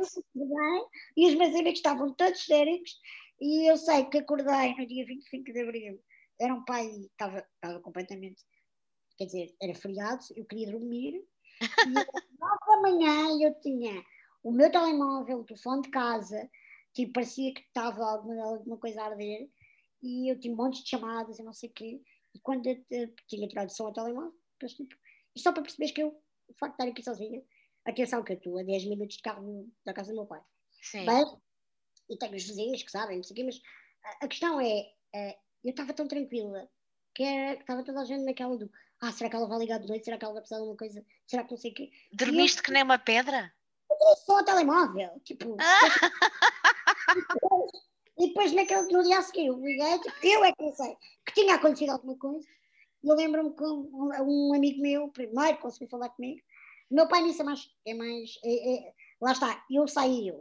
O meu pai estava-se completamente a borrifar, estava na dele também. Não existe. Uh, os meus amigos, é que eu tenho alguns que era que são piores que os meus pais eram. E então tenho, a quem, já não me lembro, mas Estava tudo em pânico e tu a dormir com uma pedra. Não, às nove da manhã, como se fosse uma da tarde. Então, Meu Deus. Estás a telefone, dormiste bem, não sei o quê, de alguma coisa, já tomaste um pequeno almoço. Eu, oh, pessoas, estou a dormir, o que é que foi? Pronto, os primeiros tempos foi muito engraçado porque eu que sou aquela que adora celebrar a vida e as pequenas conquistas, nós celebrávamos todos, fazíamos jantares por tudo e por nada. Uh, tipo, a primeira vez que eu tirei, que ainda nem sequer tinha a cozinha montada, mas já tinha a máquina do café, e eu tirei o primeiro café na minha casa, feriado, logo. Uh, é um bocado isto, ainda hoje é isso. É, é tão bom isso, Mafalda, tão bom, pá. Mudaram e, e, e, e, quando vieram, por exemplo, eu não tinha muita coisa para mudar, né? porque eu vinha à casa dos meus pais, que eu tinha era roupa e livros. Tinha coisas, o que eu fiz foi comprar coisas novas cá para casa não tinha aquela coisa da mudança. Mas mesmo a mudança e o que foi preciso, uh, não estás a ver, tenho fotos de jantares de pizza no chão, uh, dos meus amigos a virem cá. O meu pai pá, fez algumas coisas, ajudou a montar móveis do IKEA e não sei o quê, mas foi muito mais os meus amigos que entraram na onda do todos os dias era uma coisa nova. Uma mas sabes que nós podemos relativizar, uh, podemos pensar que, que que é tudo igual, mas não é. Isto foi mesmo uma grande conquista. Pois, eu acho que só mais tarde é que me fui apercebendo disso. Não, é assim, só de pensar que uh, com o nível da tua incapacidade, tu és, vives na tua própria casa. Isso não te de orgulho? É, é uma coisa que eu, agora, nove anos depois, é que às vezes me lembro. Que é, e os meus amigos acho que tinham mais medo era disso. Não é do que eu consigo fazer ou não, porque as coisas estão mais ou menos. É, no limite, atenção, há, há amigos meus e há pessoas, há muita gente que não tem qualquer incapacidade e que não consegue viver sozinha. Oh, pois, eu vou te... Mafalda, vou-te contar um episódio muito rápido sobre mim. Uh, eu divorciei-me e a minha filha foi estudar para o estrangeiro. E de repente eu fiquei sozinha em casa. E eu tinha uma amiga que queria combinar comigo, ligar-me todos os dias às 20 horas, para saber se eu estava viva, para saber se não me tinha acontecido nada, sabes? Portanto, é perfeitamente normal. Eu acho que os teus amigos. Uh... Eu acharam que. Porque era perfeitamente. Também podia ter acontecido. Eu estava a experimentar uma coisa que era nova. Eu era. Portanto, eu podia. Então, muitas vezes eu tinha alguns que diziam: Olha, mas não faz mal recuar. Não que. tipo, já te arrependeste? Não, sim, tipo aquela coisa do. Não acho que vais ser mais fraca. Porque eles tinham medo. Oh, tão querido. Eu queria tanto isto, não é? E era, e era quando. O que eu acho que eles nunca perceberam, foram perceber mais tarde, é que eu não estava a fazer isto para provar nada a ninguém. Era mesmo porque tu querias, não é? É, que era normal. Agora, às vezes era um bocado aquela coisa do olha, mas como, como também eu não estava à espera, porque assim, aquilo que eu planeei também não era nada daquilo que eu estava à espera, que eu achava que, a minha mãe, que o meu pai ia ficar com a minha mãe, né? que estava em casa. Claro. Portanto, acontece aquilo tudo. Mas no meio disto tudo, os meus próprios amigos diziam muitas vezes: olha, Uh, mas não acho que vais, que, uh, se recuares uh, e, e, achares que, epá, continuas com a tua casa, fazes as patuscadas aqui. Sim, lá está, lá está aquela velha história dos outros. Mas, bom, mas não há mal nenhum das voltar. Mas os outros presumem muitas vezes que o passo atrás, aliás, os outros em sociedade presumem muitas vezes que o passo atrás ou desistir é sinal de fraqueza. E então estavam a tentar pôr-te à vontade, não é? Não, e vinha de um, e vinha de um sítio bom. Porque eu acho que aquilo que nos preocupou um bocado era uh, o que eu queria conquistar podia ter um sabor menor de conquista, porque o cenário onde a conquista ia acontecer já não era o mesmo. Exato. Porque faltava personagem, que era Exato. a minha mãe. Sim. Então há, há aqui todo uma, um reaprender ou reajustar de dinâmicas que, que não era aquilo que eu estava à espera. Mas não, o mais engraçado era só dizer-te isto, que eu sinto ainda agora, portanto, a minha mãe faleceu há 9 anos, estou aqui, ah, fez em abril 8 anos, e eu estou aqui e penso muitas vezes que é muito engraçado à noite, quando desligas luz e vou-me deitar e não sei o quê, eu nunca tive medo de estar sozinha. E atenção, que eu posso escorregar da cadeira, aquela coisa. E partires toda.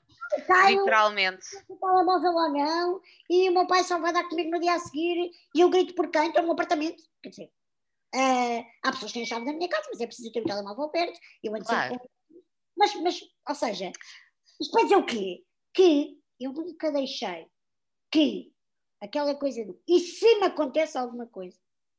Não é aquela frase. E se? E se? Eu e se paralisasse pá, a tentativa de tentar ser o mais feliz possível. É e a verdade é que eu nunca me senti sozinha aqui. Uh, pelo contrário. E hoje posso dizer-te que não, é, não, não só não estou arrependida, como aí já aconteceu, e já tive algumas, algumas, como eu costumo dizer, algumas aventuras amorosas, umas que duraram mais que outras, mas se agora acontecer alguma coisa até de uma maneira mais uh, consistente, eu vou dizer, uma das coisas que mais me vai custar é o ter que viver com alguém. É Olha, mas eu também te quero dizer uma coisa, mas porquê que a coabitação fala uma mulher que já foi casada duas vezes e que coabitou uma data delas. Mas porquê que a coabitação tem que fazer parte da relação? Não, não, eh, não tem que, mas para mim. Eh, se para ti faz sentido. Ok. Séria, tem. Tem? Olha, tu falaste, puxaste o assunto e eu acho que é um assunto importante. Eu não querendo invadir a tua intimidade, queria saber o que é que nos podes contar uh, nem a tua privacidade. O que é que nos podes contar sobre viver o amor numa pessoa com deficiência? Uh... É igual, é diferente? Ou seja, o coração bate da mesma maneira? Uh, assim, o... nunca dá para tu encarares com igual ou diferente, não é? Pronto. A frase do eu sei onde é que quer chegar não tem uma questão de pudor ou deixar de ser de estar. Uh, e é aqui que eu quero que as pessoas entendam a minha não, não exposição, a forma como eu falo, eu não falo disto, ou como para mim não é uma bandeira, Enquanto eu sei que há muitas mulheres que gostam de falar do corpo e gostam de expor a questão da deficiência, da sexualidade na deficiência. Uh, eu não, não eu nem sequer estava a falar de sexualidade. Eu estou a dizer é que eu não, primeiro, eu não concebo uh, a sexualidade sem amor. E, portanto, logo aí já, já temos metade da conversa feita. Exatamente.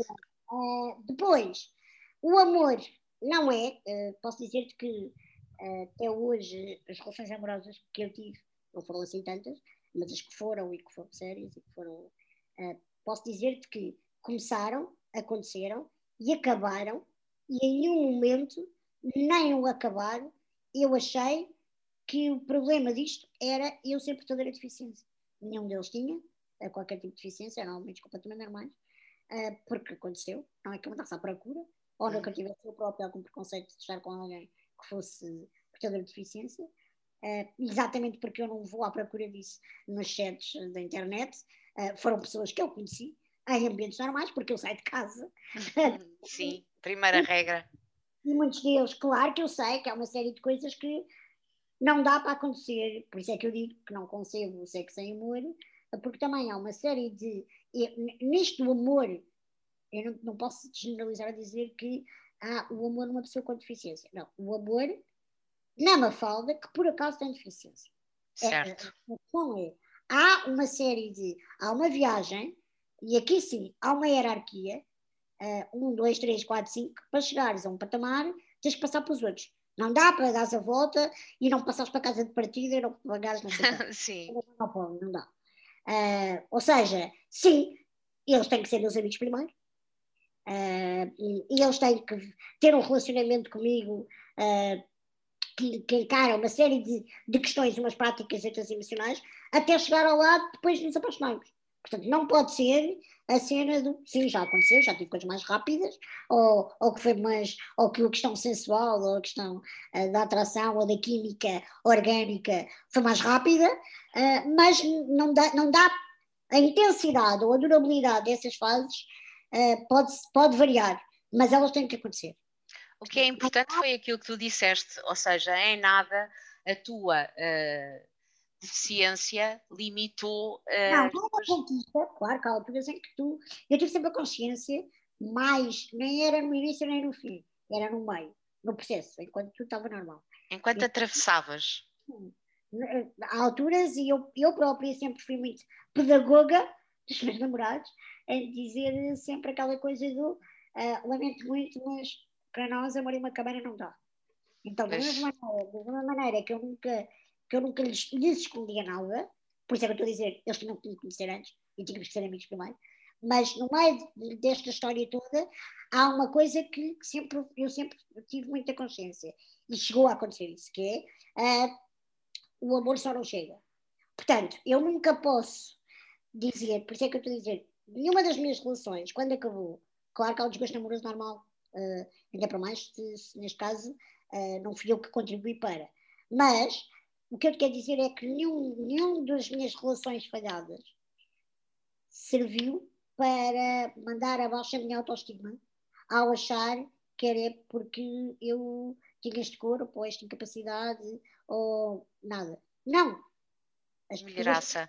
Melhoraça, espero que quem te esteja a ouvir uh, saiba agarrar esta parte, não é?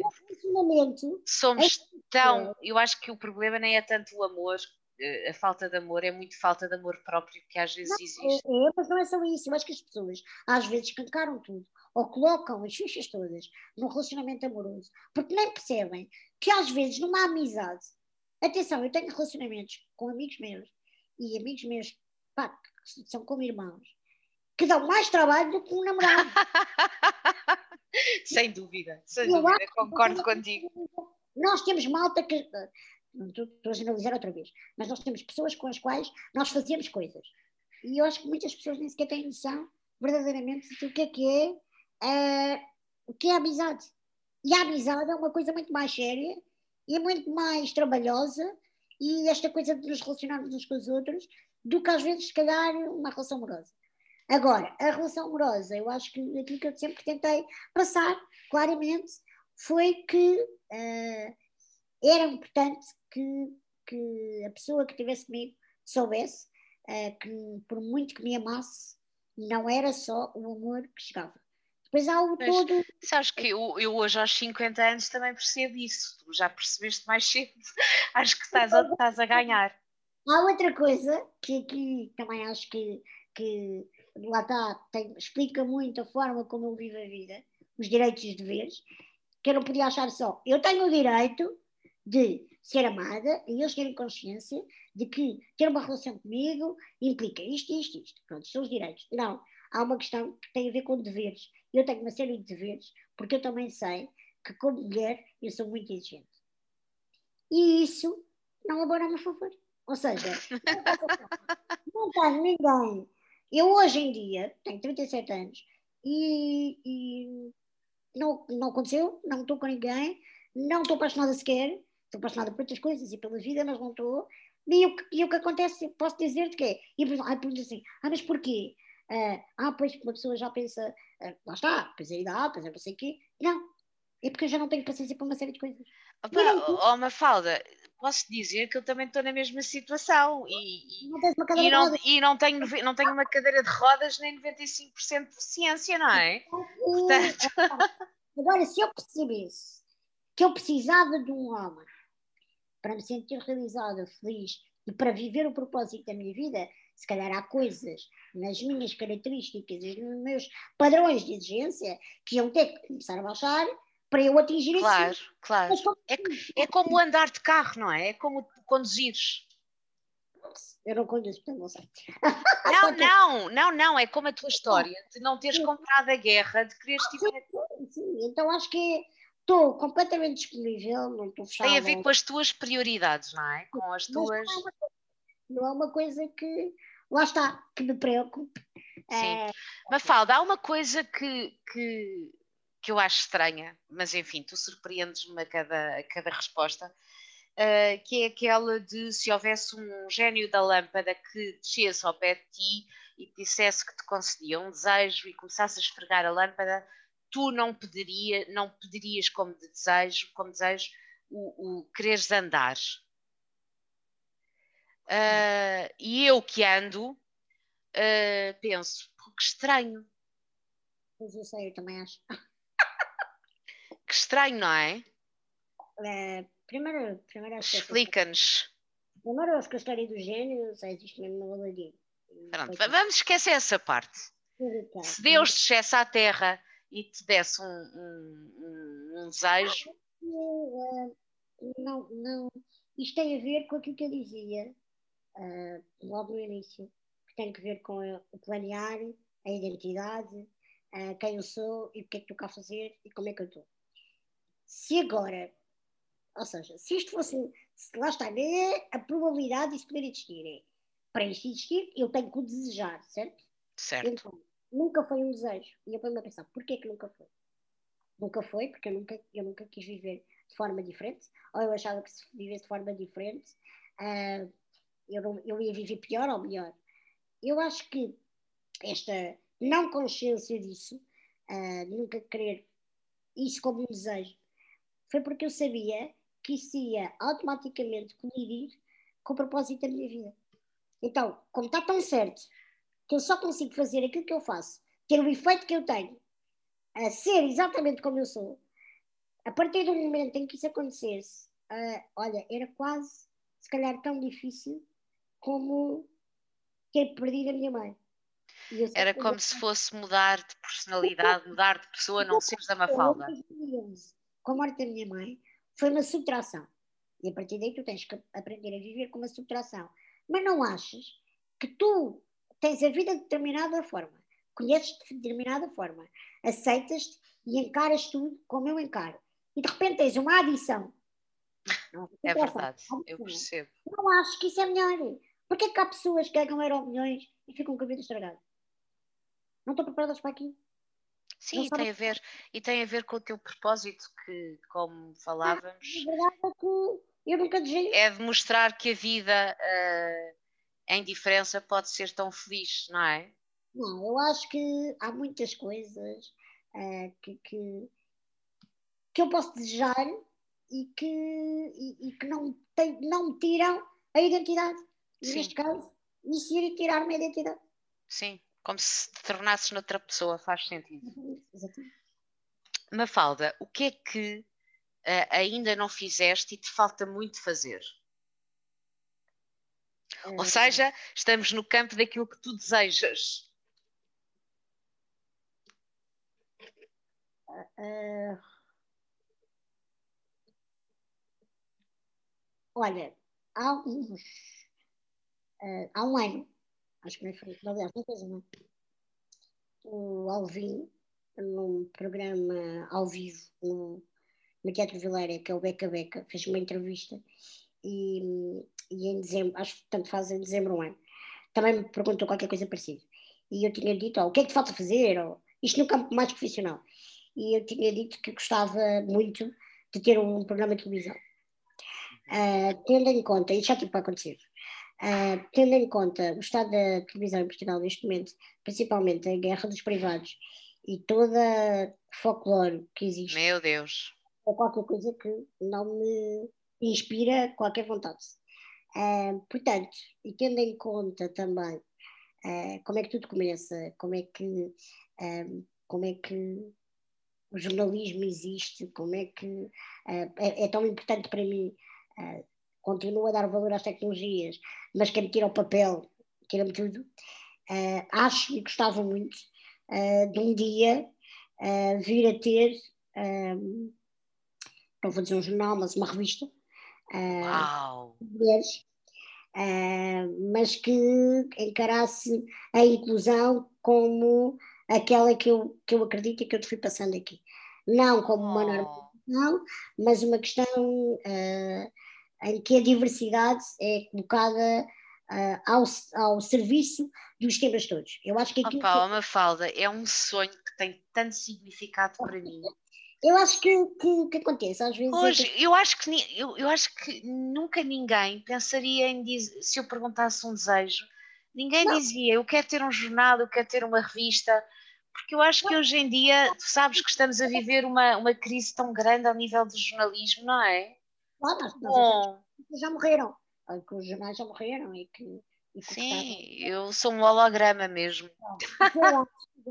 Não, e, e relativamente ao, ao sonho em si, acho que é um sonho, é um projeto, é, é olhar para tudo e pensar que de facto, ah, quando, quando tu pensas nesta, nesta, neste legado que tu queres deixar, ah, é, é um bocadinho aquela coisa de ter a oportunidade também, olha, de fazer aquilo que tu fazes, só com os podcasts.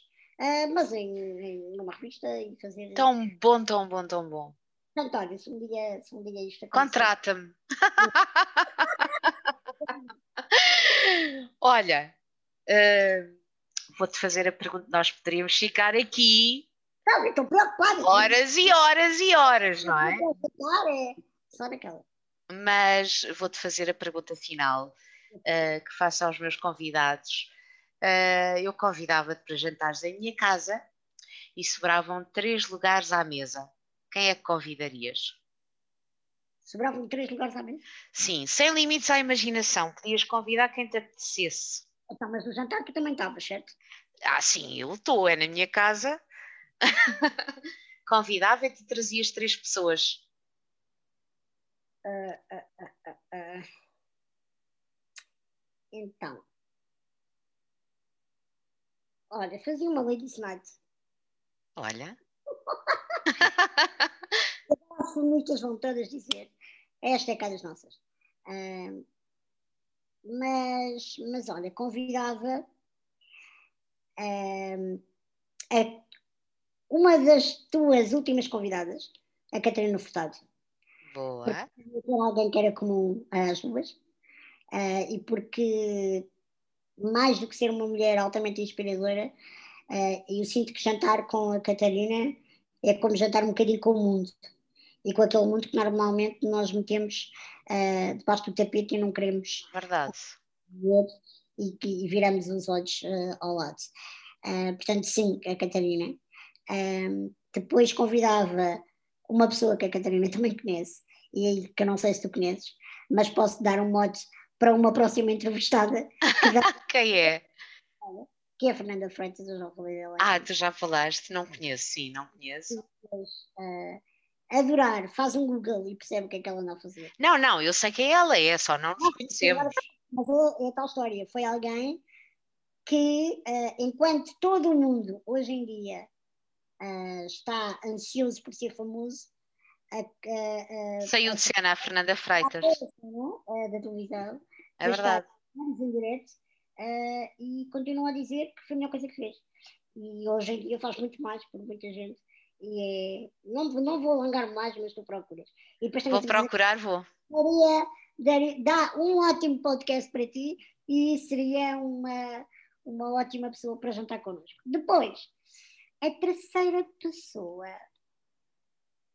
Terceira pessoa. Uh, uh, uh, para jantar connosco. Olha, eu acho que para juntarmos aqui uma data de, de uma data, mas uma questão quase de também intergeracional e tão diferente, eu, eu sou aquela que acho uh, que é super importante nós termos esta pedagogia de inspirarmos os, os, os mais novos e, portanto, facilmente, uh, se fossem mais lugares, eu podia dizer que este era um jantar em que podíamos trazer as filhas delas, e a tua filha? Sim. Uh, mas como só temos um lugar à mesa, eu convidava a doutora Manuela Yanes. Olha. Eu gosto muito. É uma mulher que eu acho que soube sempre ser mulher uh, e viver o papel de mulher dentro daquilo que é uh, estar ao lado de um homem como, como, como o General Reinaldo E eu ela acho... já uh, tinha certeza que, que, da faixa etária do jantar à mesa que iríamos ter, uh, também teria muito para, para partilhar. Seria maravilhoso, seria um sonho. Eu, eu comprava já. Reservava já lugares. Marca lá na junta. Ah, uma falda. Olha, foi um prazer. Olha, mas uh, esta é difícil, que eu não pensei nela. Não faz mal, mas foi ótima. Gostei muito, muito de falar ah, contigo. Ah, jantar, pode ter mousse de chocolate e não pode ter sopa, não te esqueças.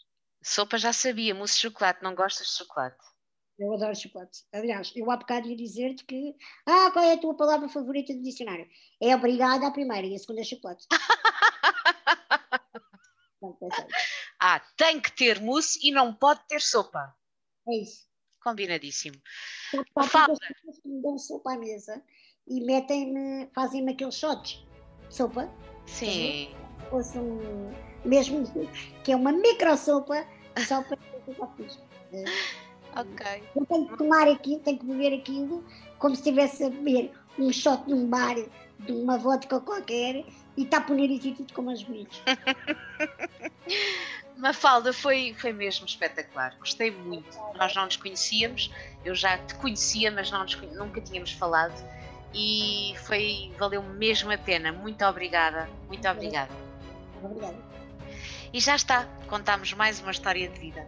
Qualquer dúvida ou comentário enviem um e-mail para o de propósito podcast.gmail.com e não se esqueçam, o de propósito já está no Patreon, uma plataforma segura através da qual as pessoas de forma individual apoiam artistas e produtores independentes de conteúdos, como é o meu caso. Não se esqueçam, tornem-se patronos do propósito para que o projeto possa crescer e estar assim cada vez mais ao vosso serviço. Uh, eu não disse, mas é uma, uma das minhas palavras preferidas, Mafalda. E muito obrigada por seguirem e partilharem as nossas entrevistas de vida, que as agarrem e elas vos sirvam de gatilho para dispararem o que quer que seja na vossa vida, porque a vida de um pode sempre ser a vida de muitos. A verdade é essa. Um beijo e até já.